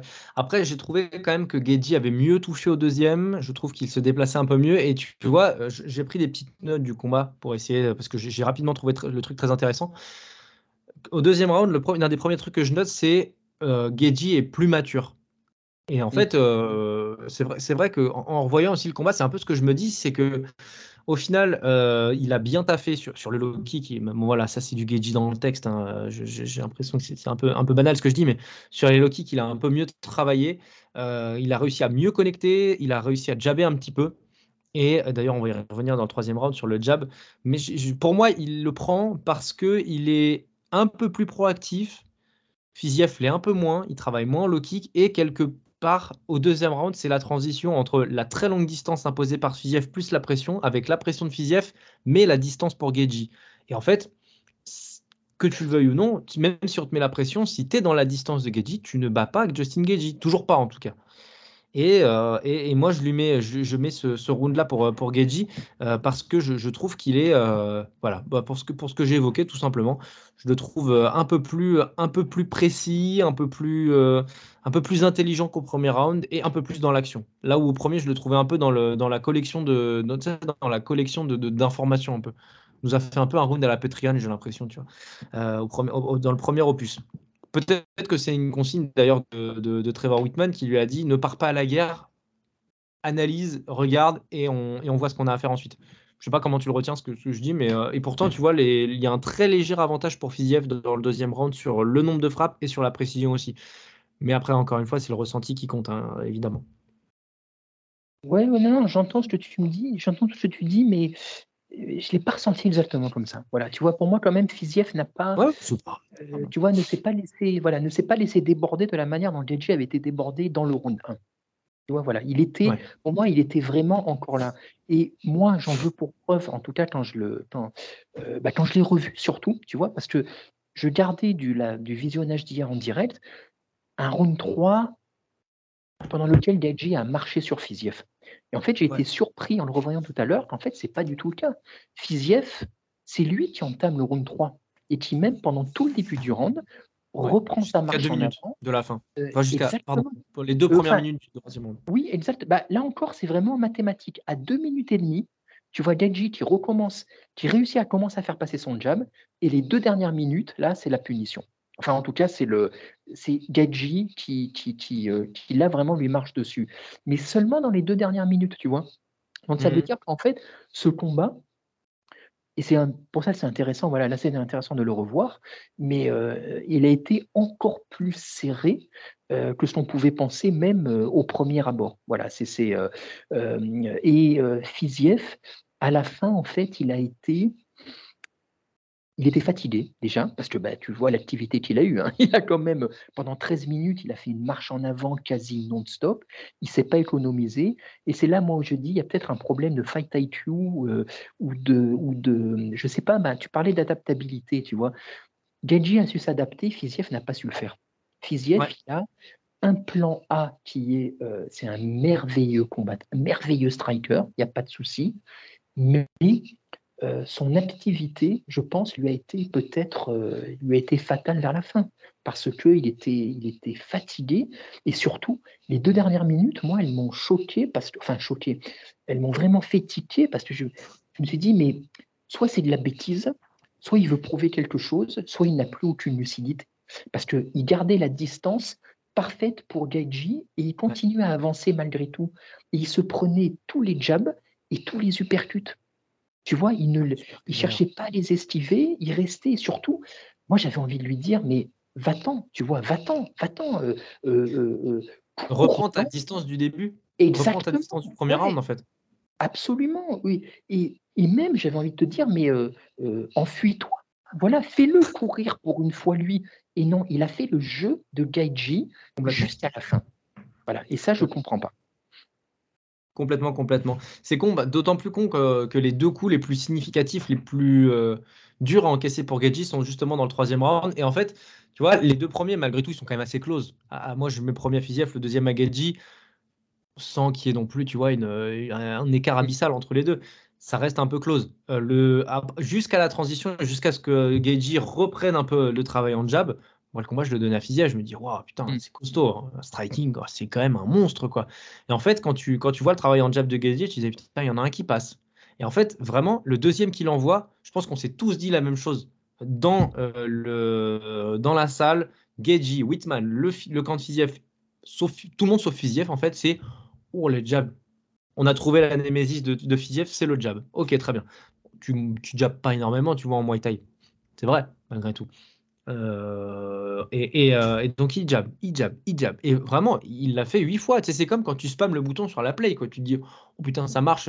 Et vraiment, c'est ce qu'il a, il fait, il l'a fait, il l'a fait. Donc, déjà, tu avais l'œil euh, droit de Fiziev qui était entamé. Il a continué de s'entamer. Et lui, il s'est empalé dedans à chaque fois. C'est ça qui est fou. Et donc, du coup, comme il a essayé de rapprocher la distance, parce que c'est ce que le jab t'impose, de rester loin, tu vois. Donc, lui, il a essayé de réagir pour se remettre, pour se rapprocher, se mettre plus proche. Toujours est-il que bah, là, c'est là que les uppercuts sont passés. Les uppercuts de Geji, on l'avait vu contre Ferguson, c'est euh, voilà, mission pilonnage. Et, euh, et c'est en ça d'ailleurs que je, pense que Geji mérite la victoire, que moi je lui donne le round 1 et le round 3, et que quelque part je suis content de ses progrès mentaux et ses progrès tout court, même s'il a, il a quand même le, le, les défauts de ses qualités, tu vois. C'est que malgré tout, Geji, il a des points forts, très forts, mais très identifiables aussi c'est que je trouvais qu'il avait fait un combat intelligent. On l'avait déjà dit un petit peu contre Chandler, même si c'était plus la bagarre. Là, contre Fiziev, c'est vraiment le plus intelligent qu'a gagné, je trouve. Et quelque part, c'est pour ça que je trouve que la victoire est logique pour Geji. Euh, c'est que, voilà, je ne vais pas me répéter, mais le plus intelligent a gagné, celui qui s'est le mieux adapté et qui a eu un plan B derrière a gagné. Et, euh, voilà, en fait, euh, voilà ce que je pourrais redire de, ce, troisième round et de, de cette. c'est pas une maestria, mais c'est un très bon combat remporté par un très bon, un très bon combattant. Tu vois? Oui, Moi, je dirais. Enfin, vas-y, vas pardon, j'ai un truc à dire après sur Fiziev, mais euh, ça peut attendre. Vas-y, vas-y. Non, non, mais tu peux, tu peux, tu peux. Non, je, voulais juste finir en disant que moi, j'ai jamais considéré Fiziev comme un prétendant au titre. Et ce soir, euh, ne me fait pas plus y croire. C'est un très bon combattant. C'est peut-être le, remplaçant numérique de Geji quand il va prendre sa carrière, tu vois, parce qu'il est plus jeune, Fiziev. Mais pour moi, ça a les mêmes. Ça n'a pas les mêmes limites parce que c'est pas le même profil, mais ça va se buter au même problème. Parce que les lightweights font partie de la, des rares catégories où pour être champion, c'est qu'il faut être un champion encore plus fort que les champions. Et je trouve est un champion qui, euh, qui a une faille. C'est le talon d'Achille, quoi. Mais de toute façon, pour être champion lightweight, il faut être Zeus, quoi. Quel que soit le vainqueur, euh, tu les vois pas, tu les vois caler au top 5 ou peu s'en faut, tu vois, parce que. Et contre les mêmes adversaires en plus. C'est ça, exactement. Parce que, bon, Gadji, on le connaît, on l'a déjà vu, mais Fiziev, je ne le vois pas passer un Marachev, je ne le vois pas passer un Darius. Oliveira, ce serait très compliqué, et même un Poirier, je ne vois pas le passer. C'est trop gros, c'est trop, trop versatile, c'est trop, euh, bah, trop adaptable, justement. Ça s'adapte trop par rapport à lui. Et euh, euh, en plus du reste, voilà, moi, je ne vais pas du tout minorer la, performance de Gadji, parce qu'il a fait ce qu'il fallait. Mais encore une fois, tu vois, une petite mise en contexte, Fiziev lui a vraiment facilité la tâche aussi. Tu vois, parce que vraiment, à la fin, à la fin, il a laissé faire Gaiji ce qu'il voulait. Alors, euh, il en a profité, vraiment big up à lui, il a, il a, il a fait le taf. Mais c'est quand même, pour moi, c'est vraiment c'est à la limite de la faute professionnelle, encore une fois, tu vois. Tu, tu, tu, ah, tu trouves ah, ce qu'a fait Fiziev les deux dernières minutes, il était plus lucide, hein, donc je ne vais pas être injuste avec lui, tu vois, mais je sais pas, c'est, il aurait pu, tu vois, ne serait-ce que se mettre à distance, ne pas chercher la bagarre. Voilà. Tu avais l'impression qu'il cherchait, il continuait à chercher la bagarre, alors qu'il était en train, clairement, de se faire rosser, il n'y était plus. Il n'y était plus. Surtout qu'on a vu qu'au niveau du gabarit, ce qui a joué aussi à un moment, il a tenté de commencer, il ne l'a pas fait beaucoup, hein, parce qu'il s'est rendu compte qu'il n'y arrivait pas, euh, il a tenté le clinch, tu sais, ce clinch typique euh, du Muay Thai. Tu prends par le cou et, tu, et tout de suite, il l'a fait une fois ou deux, mais juste d'un point de vue puissance physique, il a dû sentir, rien qu'on l'a vu à l'écran, et lui a dû le sentir encore plus, exactement, qu'il n'y arriverait pas, il n'y arriverait pas. Et du coup, tout ça fait que ben, je suis tout à fait d'accord avec toi, c'est un super combattant, euh, il a l'œil du tigre, il n'y a pas de souci, mais il a aussi montré par défaut euh, qu'il y, a trop de limites voilà, au, niveau, au mmh. niveau physique, au niveau du gabarit et au niveau bah, de l'adaptabilité euh, l'adaptabilité en game plan, effectivement. Quoi. c'est, euh, Moi, je t'ai dit, il y, a un, qui me pose, alors ça ne me posait pas de problème, mais il y a quelque chose que je, que je trouvais un petit peu enfin, je trouvais que le combat était un, petit peu immérité pour Fiziev dans le sens où, euh, et ça je, dit, je te l'avais dit aussi en preview, c'est que je trouve quand même qu'il a eu des avantages dans son, dans son développement dans la KT que n'ont pas eu d'autres. Euh, Gamrot, il a dû passer par Tsaroukian, euh, il est passé par Darius, et là il est passé par Jalin Turner en short notice. Saroukian, il est passé par Gamrot. Il va passer là, il y a dans pas longtemps contre. putain, je ne me rappelle plus du combat. Euh, il va passer contre qui déjà Je me rappelle. Ah putain, merde, je, sais plus. Contre Moïcano. Contre Moïcano, bon voilà, ça, ça, ça, ça, peut être à son avantage. Mais il n'y a que des quarts de finale pour accéder au titre. Genre, qui sera le meilleur contender Et il passe par Brad Riddle. Ah, très bon combattant, Brad Riddle, hein, c'est pas le problème. Il passe par Erdier, qui est le combattant dans la bascule entre la, fin vers la fin de la carrière. Et là, il tape Geji derrière. Et ben en fait, on a, enfin voilà, c'est, je, trouvais, je trouvais que la, progression était très rapide. Et en fait, j'avais dit dans la preview que euh, Fiziev en MMA n'avait pas connu l'eau trouble. Et ben l'eau trouble, il l'a eu au troisième round, et on a eu donc quelques éléments de réponse. Quand il est en eau trouble à ce niveau-là, il n'a pas réussi à s'adapter. Mais parce qu'il l'a pas connu avant aussi, en MMA, j'entends. Hein, parce qu'en Fiziev, en, en il a une carrière qui est longue comme le bras. Je pense que dans une situation similaire, dans, dans deux ans peut-être, un Gamrot, saura mieux s'en sortir contre, contre Geji que Fiziev maintenant. Parce que lui, justement, il aura ferraillé comme un fou, quoi, comme Bellal euh, chez les Welter, ou comme d'autres avant eux. Les mecs, sont, s'ils sont numéro 6, putain, ils l'ont mérité. Et s'ils tapent le top 3, ils l'ont mérité parce que ils sont dans une dynamique de combat difficile. Là où au final, à part un 5 rounds contre Herdier qui reste dangereux, finalement, les combats étaient à la main, tu vois, parce que Riddle, malgré tout, ça reste un striker. Et striker contre striker, le meilleur l'emporte. On l'a encore vu samedi soir avec Geji. Herdier est plus complet, mais c'est pas le Herdier de 2014. Voilà, il y a une forme de logique, si tu veux, qui répond à cette chose-là, qui fait que le top 5 des, lightweight, pour y accéder, il faut être différent de ce que tu as entre le 6 et le 12. Et Fiziev, malgré tout, il lui manquait ce combat. Je pense qu'il lui manque ce combat. Il serait passé par, euh, je sais pas, il serait passé par euh, il serait passé par qui? Il serait passé par Jalin Turner ou il serait passé par un autre combattant. Je pense qu'il aurait mieux su gérer cette phase-là contre, contre. Un peu frais encore en MMA, tu vois. Qu'est-ce que t'en penses? En partie, oui, mais en partie, je crois que je, crois que ça restera trop limité, trop limité. Tu vois, je suis pas certain qu'en lutte au sol, euh, je suis même pas certain que ça l'intéresse trop d'aller là-bas. Et tu dis Gamrod dans deux ans, mais je pense que euh, bon, c'est de la science-fiction spéculative, hein, bien sûr, mais je pense que Fiziev, dans deux ans, ce sera peu ou prou le même que celui qu'on a vu hier soir. Oui.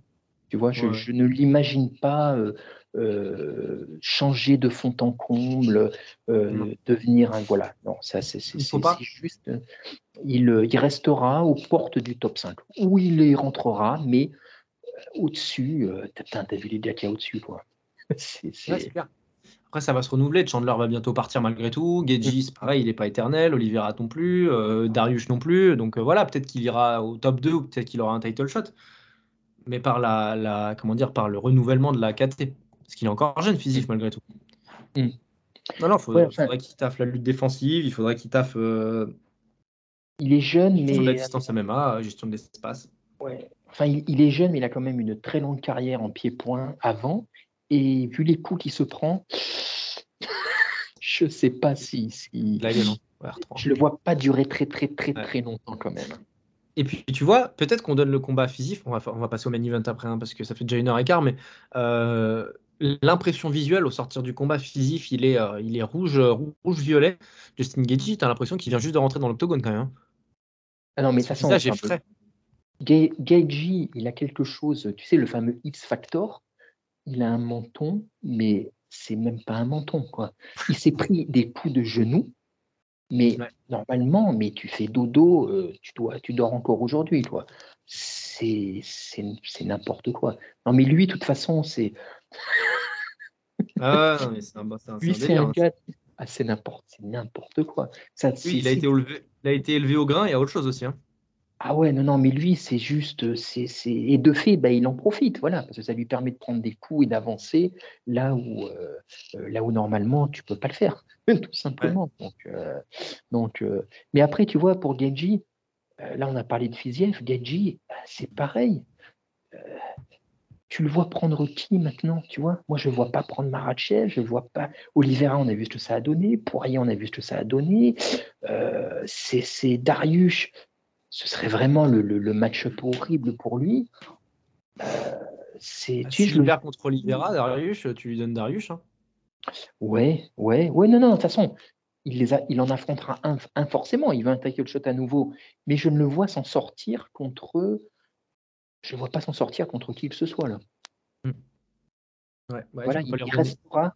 Voilà, tu vois, il restera à cette place, voilà, de top euh, euh, dans, dans le top 5. Voilà, dans, dans, parmi les meilleurs, mais, mais voilà. Si, Chandler perd contre Connor, tu lui, donnes, tu lui redonnes Chandler oh. Pour le truc fan friendly dégueulasse, mais bon, une fois c'est bien, deux, ce sera, ce sera moche quoi. Exactement, ouais, ça, exactement. Allez mon Lionel, passons au main event si tu le veux bien. Lion oh. Edwards, Kamar Ousmane, là aussi il y a beaucoup de choses à dire. Hein. Je crois qu'on a, on a fait 25 minutes sur le physique euh, Gadji. Passons donc à ce, à ce main event des welterweight. Leon Edwards, euh, champion contre Kamar Ousmane numéro 1 l'homme qui a détrôné l'indétrônable, voilà, avec ce fameux high kick légendaire euh, qui ne m'a pas fait dormir de cette nuit-là et qu'on voit dès qu'on ouvre Instagram et TikTok, et eh ben on voit que ça. Euh, voilà, euh, merci, merci l'algorithme hein, pour le coup parce que parce qu'on ne s'en lasse pas. moment historique, moment gravé dans les livres d'histoire bien sûr, et quelque chose qu'on a vu dans la Fight Week qui s'est retranscrit d'ailleurs très bien dès le premier round, c'est que Leon Edwards, à partir du moment où il a mis la ceinture, lui, il n'a pas eu le sentiment d'accomplissement qu'avaient certains. C'était que c'était une étape d'être champion. Et ça, bah déjà, moi, je le mets vraiment à son crédit. C'est ce gars, en fait, a, qui a été moqué, qui a été zappé, qui a été euh, malchanceux pendant trois ans. En fait, à l'intérieur, dans son mindset, c'est un putain de champion déjà, le gars. Il a embrassé la ceinture et ça l'a opti c'est comme si tu mettais une armure avant de faire la guerre, mais tu sais, une, armure bionique. C'est Iron Man avec et sans l'armure. et en fait, bah déjà, moi, j'étais très content de voir ça parce que c'est un combattant que j'aime beaucoup. Euh, personnalité qui est plus lisse, mais que, j'apprécie aussi. Il a un vécu, putain, il a une vie pas facile quand même, Yann Edwards, tu vois. Et euh, le premier round, moi, ce qui m'a énormément plu, c'est que c'est un gars qui. Juste, excuse-moi, parce que juste pour remettre encore une fois dans le contexte, tout ce que tu dis est vrai, mais néanmoins, s'il a été moqué avant ou quoi, il y était pas, il y était un peu pour quelque chose aussi, hein, parce qu'il a eu une personnalité, comme on disait en preview, et ça s'est confirmé dans cette Fight Week. Effectivement, l'obtention de la ceinture l'a libéré, comme on disait. Voilà, il s'est, a l'impression qu'il s'est épanoui, parce que Edward, c'était quand même le mec qui était grincheux, il râlait sur tout et sur tout le monde. Euh, c'était trop injuste, c'était Calimero, c'était toujours la faute des autres, et ça n'a pas été le dernier à refuser les combats non plus. Hein. Donc, euh, on va dire. Ça lui donne raison. Les les torts, oui, quelque part, mais enfin, les torts étaient partagés, si tu veux, au niveau de la, de la, euh, de la perception qu'on pouvait en avoir. Voilà, parenthèse refermée. Je te l'accorde, je te l'accorde. Premier round, Edwards n'a pas peur. Euh, il, euh, il, envoie un middle kick assez rapidement dans le round qui, qui extermine le corps de Kamar Ousmane, qui doit encore en avoir mal aujourd'hui, je pense, et qui aura mal sûrement pendant une semaine encore. ce qu'on remarque très vite, c'est que le game plan, le, game plan d'Edwards, on l'a très vite compris du kick, du kick, du kick, du kick, du kick. Low kick inside, low kick euh, out, enfin low kick extérieur, intérieur, euh, middle kick, beaucoup, beaucoup, beaucoup de middle kick. Et très vite, ce que je me suis dit dans le combat, c'est ah l'enfoiré, il est en train de capitaliser sur ce qu'il a mis dans la tête d'Ousmane, c'est-à-dire je vais te kicker, je vais te feinter, je vais te kicker, je vais te feinter, et à un moment donné, tu vas pas t'y attendre, je te mets un kick et je te tue. Et en fait, ce que j'ai énormément apprécié dans le combat de Leon Edwards, et rien que pour rester sur le premier round, hein, c'est que il a optimisé ce qui avait l'instantané de son chaos pour continuer de rentrer dans la tête d'Ousmane. Parce que je pense que c'est un truc qu'il a capté très vite, c'est que, même dans la fight week, c'est que un chaos comme l'a pris Ousmane, je sais plus qui c'est qui le disait, quand tu prends un chaos comme ça, tu t'en remets jamais vraiment en fait. C'est un, chaos, euh, c'est un, truc qui, te, doit, te casser quelque chose dans la, mentale. Et Leon Edwards, il a passé 25 minutes à appuyer là-dessus. Je vais te feinter, je vais te kicker, tu vas voir un jour, tu vas pas t'y attendre. Et en fait, là, où, ce que j'ai apprécié dans ce combat numéro 3, c'est qu'il a énormément appuyé sur son kick, il a envoyé énormément la jambe arrière, la jambe gauche en l'occurrence, bam, bam, bam, et ça claquait, ça tapait, c'était plus puissant que dans le combat numéro 2 d'ailleurs, je trouve. Il a changé de niveau grâce à son pied arrière en fait, grâce à sa jambe arrière. Il a fait du milieu, du haut, du bas, du corps, du tout ce que tu veux. Et il a martelé, martelé, martelé, martelé. Euh, Ousmane, de son côté, fait quelque chose qui m'a surpris, moi, dès le départ, c'est qu'il a, il a engagé un combat de striking. Je trouve ça un peu curieux. Et Ousmane, dans le même temps, engage donc ce combat. Tu dis peut-être qu'il a taffé, peut-être qu'il veut rendre la monnaie de sa pièce. Mais son striking, j'ai trouvé qu'il avait trois. Il, il était, son striking était le, son striking de 2019. Du jab, du jab, du jab, du jab, mais un bras arrière qui est pas bon, qui est pas terrible en fait. Et euh, très loin, par exemple, du niveau en striking qu'on avait vu contre Masvidal, tu vois. Ou même qu'on avait vu contre Burns, d'ailleurs. Et, euh, et j'ai trouvé ça curieux. Qu'il avait J'ai vraiment senti, je sais je, te lance direct là-dessus, mais j'ai senti une régression dans le striking d'Ousmane, ce qui est très curieux d'ailleurs. Mais ça m'a, choqué, ça m'a interpellé assez vite. C'est pour ça d'ailleurs que le premier round va, va Edwards et qu'il n'y a pas trop de contestation à ce niveau-là.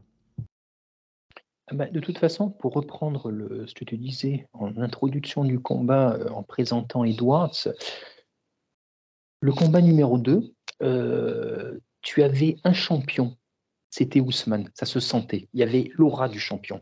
Il s'est imposé dans le combat, à part un premier round compliqué, mais très rapidement, il s'est imposé. C'était euh, la cage, c'était son lieu à lui, c'était sa ceinture. Et Edwards était passé pour un petit, quasiment jusqu'à la fin. Là, dès le début, on a senti que les auras s'étaient inversées. Le champion, c'était Edwards. Et Ousmane euh, m'a semblé, et ça a donné vraiment le, récit du, combat, moi j'ai vu un Ousmane qui, était, qui m'a semblé timoré. Hmm. Timoré, alors certes, euh, à cause bah, de son chaos, je pense que ça a énormément joué, il s'est méfié tout le temps tout le combat, il s'est méfié. Euh, on le sentait effectivement hésitant. Euh, tu parles de son striking, il était.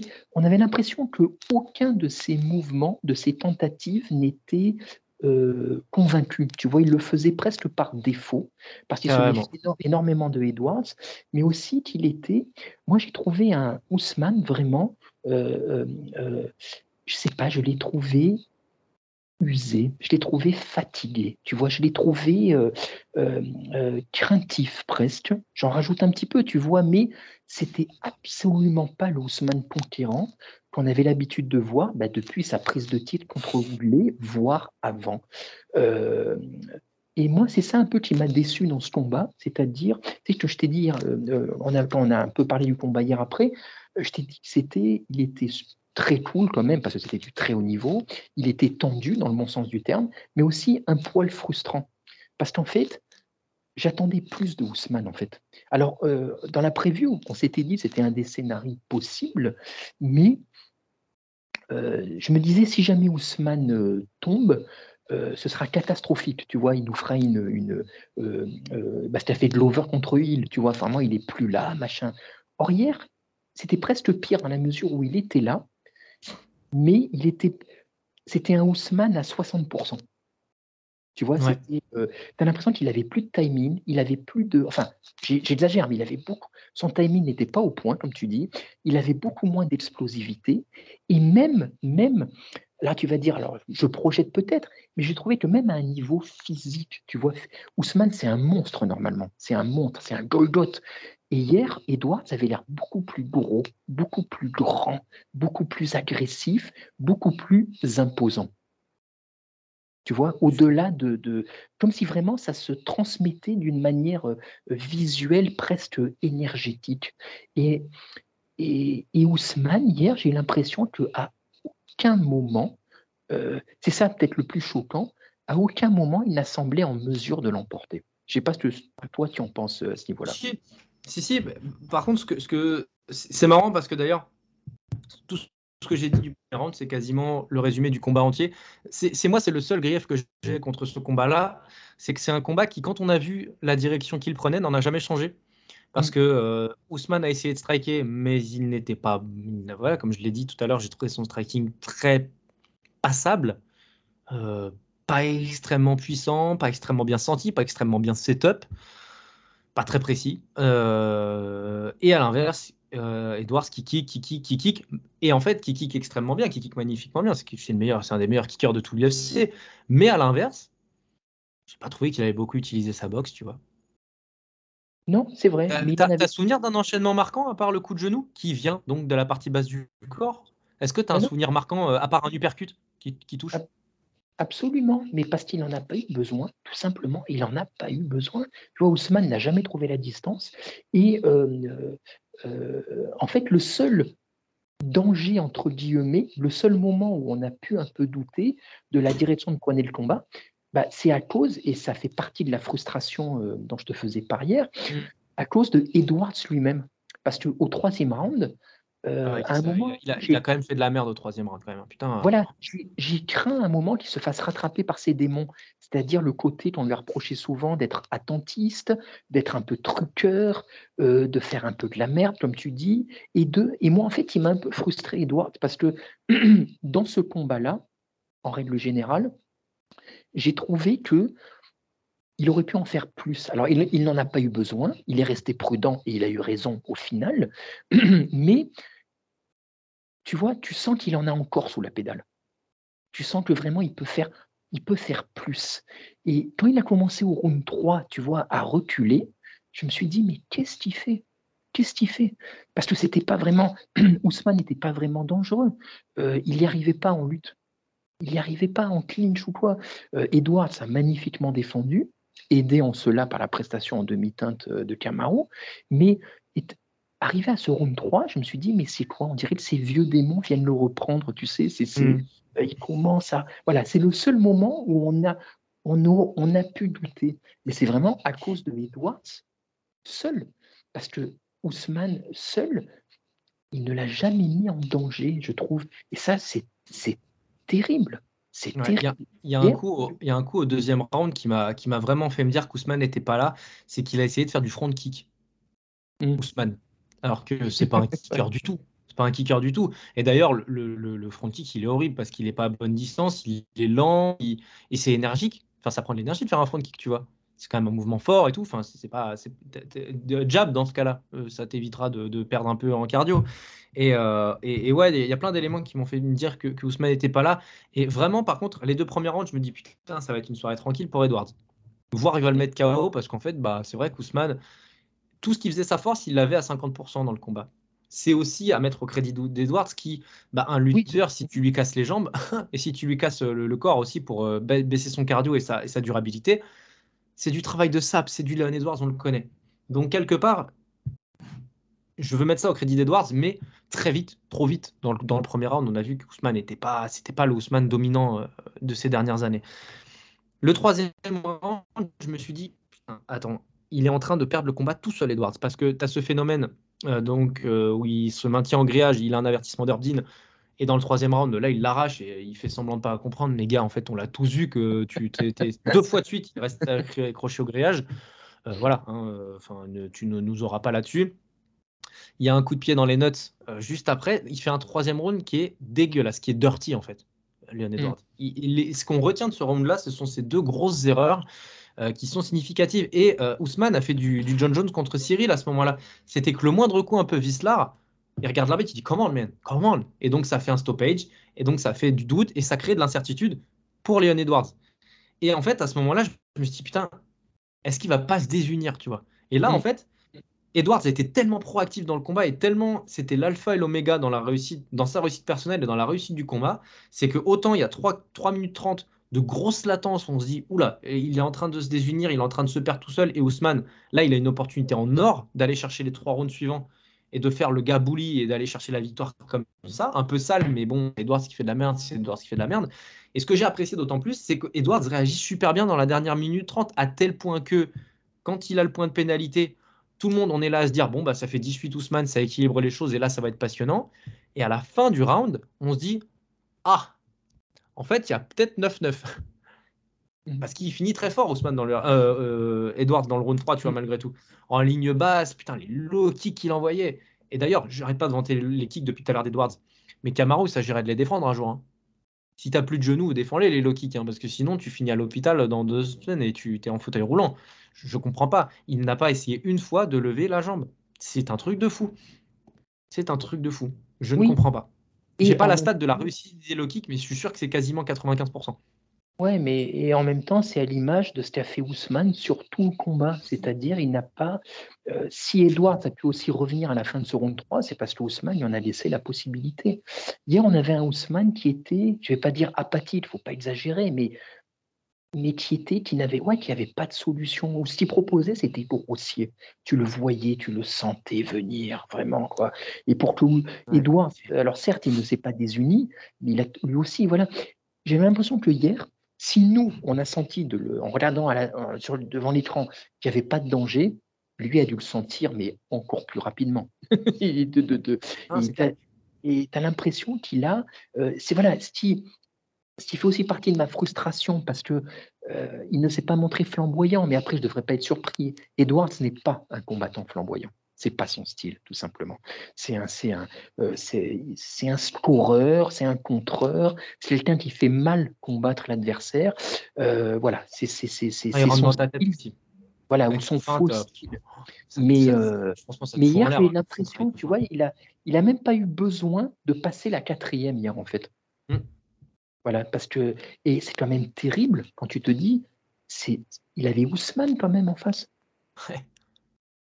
C'est, euh, Et en fait, tu vois, ça m'a fait penser, je ne sais plus à quel, quel combattant on avait, euh, euh, on avait parlé de ça la dernière fois ou une fois d'avant, mais ouais, Ousmane, tu as vraiment l'impression qu'entre le, bah, le dernier combat et celui d'hier, ben ouais, il est devenu, je vais pas dire ne faut pas exagérer, mais par contre, il ne fait plus peur. Il est redevenu humain, en fait. Tu vois Moi, ça m'a fait penser comme quand euh, euh contre Poirier. Tu vois Soudainement, Poirier a dit J'ai vu qu'il était humain, j'en avais plus peur. Ousmane, c'était un peu pareil hier. c'est vrai.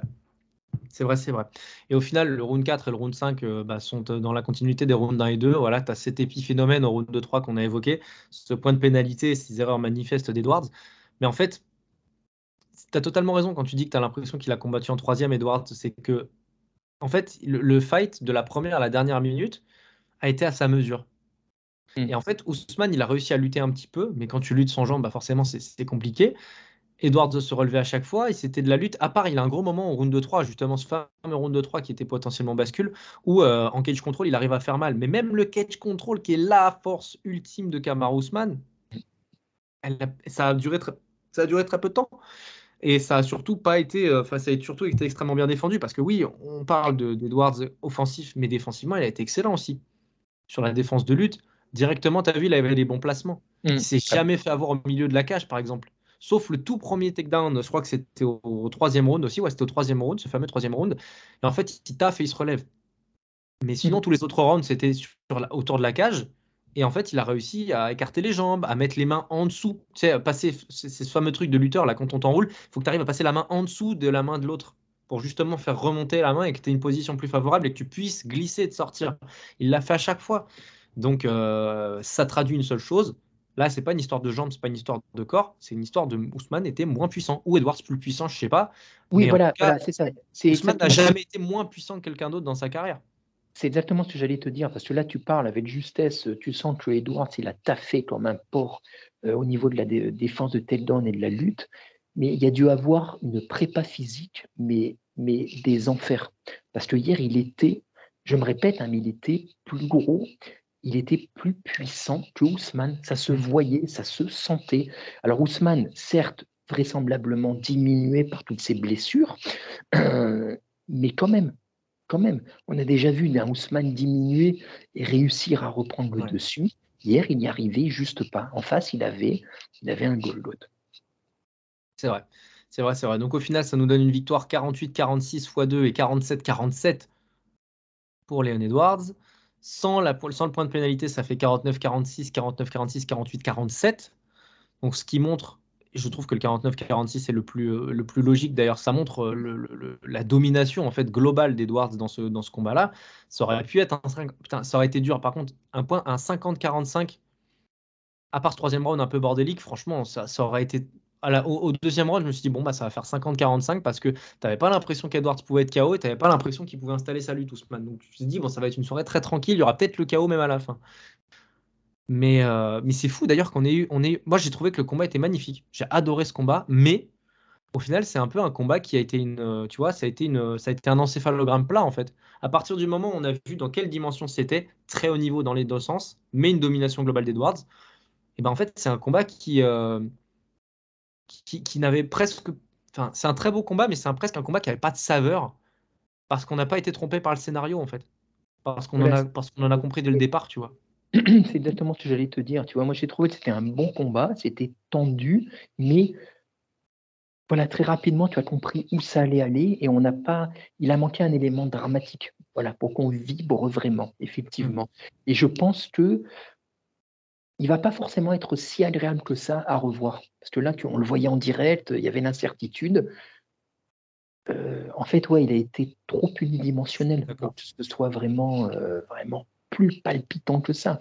Et, euh, et encore, toi comme moi, on était, enfin, toi surtout, pourrais plutôt du côté de, de Edwards. Donc il y a en plus mm. cette satisfaction. Mais sinon, c'est c'est ouais, juste fou de se dire que mais c'était Ousmane en face, quoi. Ouais. C'était Ousmane, quoi. C'est, euh, Et j'ai l'impression que, tu vois, euh, moi, je me mets à la place des autres Welter qui voient ça. Ils se disent, bah ça y est, la, chasse est ouverte. Ouais. Euh, vis-à-vis de Ousmane, s'entend, quoi. Tu vois, tu te dis, c'est. Ah, je sais pas, c'est ça va tellement vite à l'UFC. Moi, je ouais, bon, après, il a dominé longtemps quand même, Ousmane, au final. Hein. C'est juste que la, chute est un peu vertigineuse et tu avais l'ombre du high kick de l'année dernière qui planait encore. C'est ouf. Hein. Mais euh, d'ailleurs, il en a joué un peu, Edwards. À un moment donné, les gens euh, dans, dans, dans, le, dans la salle, ils ont dit Headshot, dead, tu sais, au début du cinquième. Ah, il a envoyé un high kick et, et le pire, c'est qu'il est passé en plus. Ouais, ouais. ouais le pire, c'est qu'il est passé, il a chancelé. Mais Ousmane, il a chancelé trois fois dans le combat au final. Hein. Sur le genou, sur euh, l'uppercut et sur, euh, sur le, le, high kick au tout début du cinquième. Donc, ouais, compliqué. compliqué. Absolument. Je ne sais pas comment il va revenir. Hein. Et sans vraiment, sans rien enlever à Edwards, qui a vraiment fait le taf de manière impériale, et ça ne ferait que confirmer quelques-unes des rumeurs qui couraient avant le combat. Tu vois, savoir que Edwards était blessé, que Ousmane était blessé, pardon, et que et qu'il n'aurait pas dû revenir aussitôt qu'il n'aurait pas dû revenir aussitôt. Après, après on n'est pas à sa place. Et peut-être que s'il revenait pas maintenant, euh, bah, il revenait pas tout court, ou bien il revenait euh, en se tapant un autre que Edwards, euh, qui aurait été tout aussi compliqué sans title shot. voilà, je sais pas, ça on n'est pas, on peut pas juger, mm. mais le résultat est, je sais pas, c'est toujours toujours un peu désarmant, tu sais, quand tu vois quelqu'un qui a voilà, qui il y a encore six mois faisait vraiment peur. Euh, on parlait comme le possible des Walter machin et euh, les voir redevenir euh, ben, humains quoi. c'est comme Petroyan. Ah, Dana White l'a dit. Hein. Dana White avait dit que c'était le plus grand welterweight de l'histoire. Tu te rappelles Bonjour ah. Georges Saint-Pierre. Bonjour. Donc voilà. Dana White, c'est le. souvenir de ça aussi? Ouais. De toute façon, dès que tu dis une phrase avec Dana White a dit, ça démarre mal. Ça peut pas bien. Ouais, c'est clair. Non, mais là, il sortait sur la vague du Africa United avec, euh, avec Nganou et, et, et, Adesanya, et voilà, il en pouvait plus. Et puis, comme JSP et White n'ont pas les meilleures relations de la Terre, on le sait, il s'en est servi, mais euh, voilà, c'est de la com pure et dure. Mais, euh, mais voilà, c'est un champion qui est en train de redevenir humain. Comme quoi, la, ceinture, tu vois, dans, les, dans le sens Edwards comme dans le sens Ousmane, ben, tu as l'impression qu'il y a un, bénéfice énorme de, de, de, cette, de cette or que tu ornes sur ton, sur ton épaule, quoi. Donc, euh, donc voilà, bah, je vais te poser la question simplement. La suite euh, pour les deux. Edwards, donc visiblement, il semble que ce soit Colby Covington qui arrive. Et franchement, ça me, fout dans une haine terrible, parce que je trouve qu'il n'est pas du tout méritant, Colby Covington. Parce que derrière, depuis son combat qu'il a perdu contre, contre Ousmane. Et d'ailleurs, c'était déjà le cas entre le premier et le deuxième title shot parce qu'il avait combattu Tyrone Woodley et il est reparti. Bah là, en fait, il a combattu un, il a battu euh, un combattant qui est à peu près dans les mêmes eaux que Woodley, c'est-à-dire un Masvidal qui, depuis 2020, erre un petit peu, perd beaucoup, enfin perd et, reste dans des conversations alors que plus vraiment légitime qu'il y soit, tu vois. Euh, il va revoir le title shot contre Edwards. Moi, je trouve ça scandaleux, mais bon, je sais que je suis pas le seul à penser ça. Ousmane, tu lui donnes quoi? Tu lui donnes Belal Mohamed? Euh, C'est le juste un mot pour Colby. juste un mot hein, concernant Colby. Vas-y, vas-y. Je, Lâche ton lest. Je l'ai trouvé, mais pire que gênant, encore pire que d'habitude. Euh, il était. Euh, je trouve son une énorme merde. Ouais, mais j'ai l'impression, mais j'ai l'impression que lui-même n'y croit plus. Les gens, enfin, lui aussi, c'est comme s'il était dépassé en fait. Tu vois, il a, il a, il a, il est périmé. Voilà, son personnage est périmé. Euh, c'est, euh, et pourquoi un title shot? Je sais pas. C'est le, je, je, je, sais pas. Et de toute façon, Edwards a dit qu'il n'en voulait pas. Je pense pas, hélas pour lui, qu'il soit en mesure de décider quoi que ce soit à l'UFC. Mais euh, mais ouais, ouais, je sais pas. C'est, euh, euh, la seule chose que j'espère, c'est que ben, Colby soit, soit rouillé et se voit plus beau qu'il n'est et ben, qu'il ait une surprise s'il affronte Edwards. Voilà. Et quant à Ousmane. Ouais, vas-y, vas-y. Non, non, vas-y, vas-y. Non, c'est juste que le, le Edwards qu'on a vu là sur ces deux derniers combats, notamment celui d'hier, pour moi, est favori contre Colby. Hein. Parce que trop bon striker, il, va, il va le travailler. Euh, Colby sera sûrement meilleur que le Ousmane d'hier. Mais, euh, mais je, trouve que ce que, va, ce, que, ce que donnera Colby en striking avantagera beaucoup trop Edwards qui pourra boxer en contre. Et en contre, il est extrêmement fort aussi, Edwards. On n'a pas eu l'occasion de le voir contre Ousmane, mais sa boxe est très, très bonne aussi. Oui, et puis et surtout. En contre, il va le cross et il va, il va, il va le boire à la paille, je pense. Et quand on voit les progrès qu'il a fait en défense de, en défense de lutte, euh, ouais, ça, peut être, ça peut être intéressant. Mais Ousmane, je ne sais pas du tout, parce que là, ça va devenir compliqué. Hein. S'il commence à montrer, s'il commence à décliner, à montrer des failles physiques et à perdre tout ce qui faisait, euh, euh, bah, tout ce qui faisait son sel de combattant, bah, tu vois, même un, même un combat contre, contre Bellal, et Bellal, il, va le, il, il peut, en tout cas, euh, il, mal.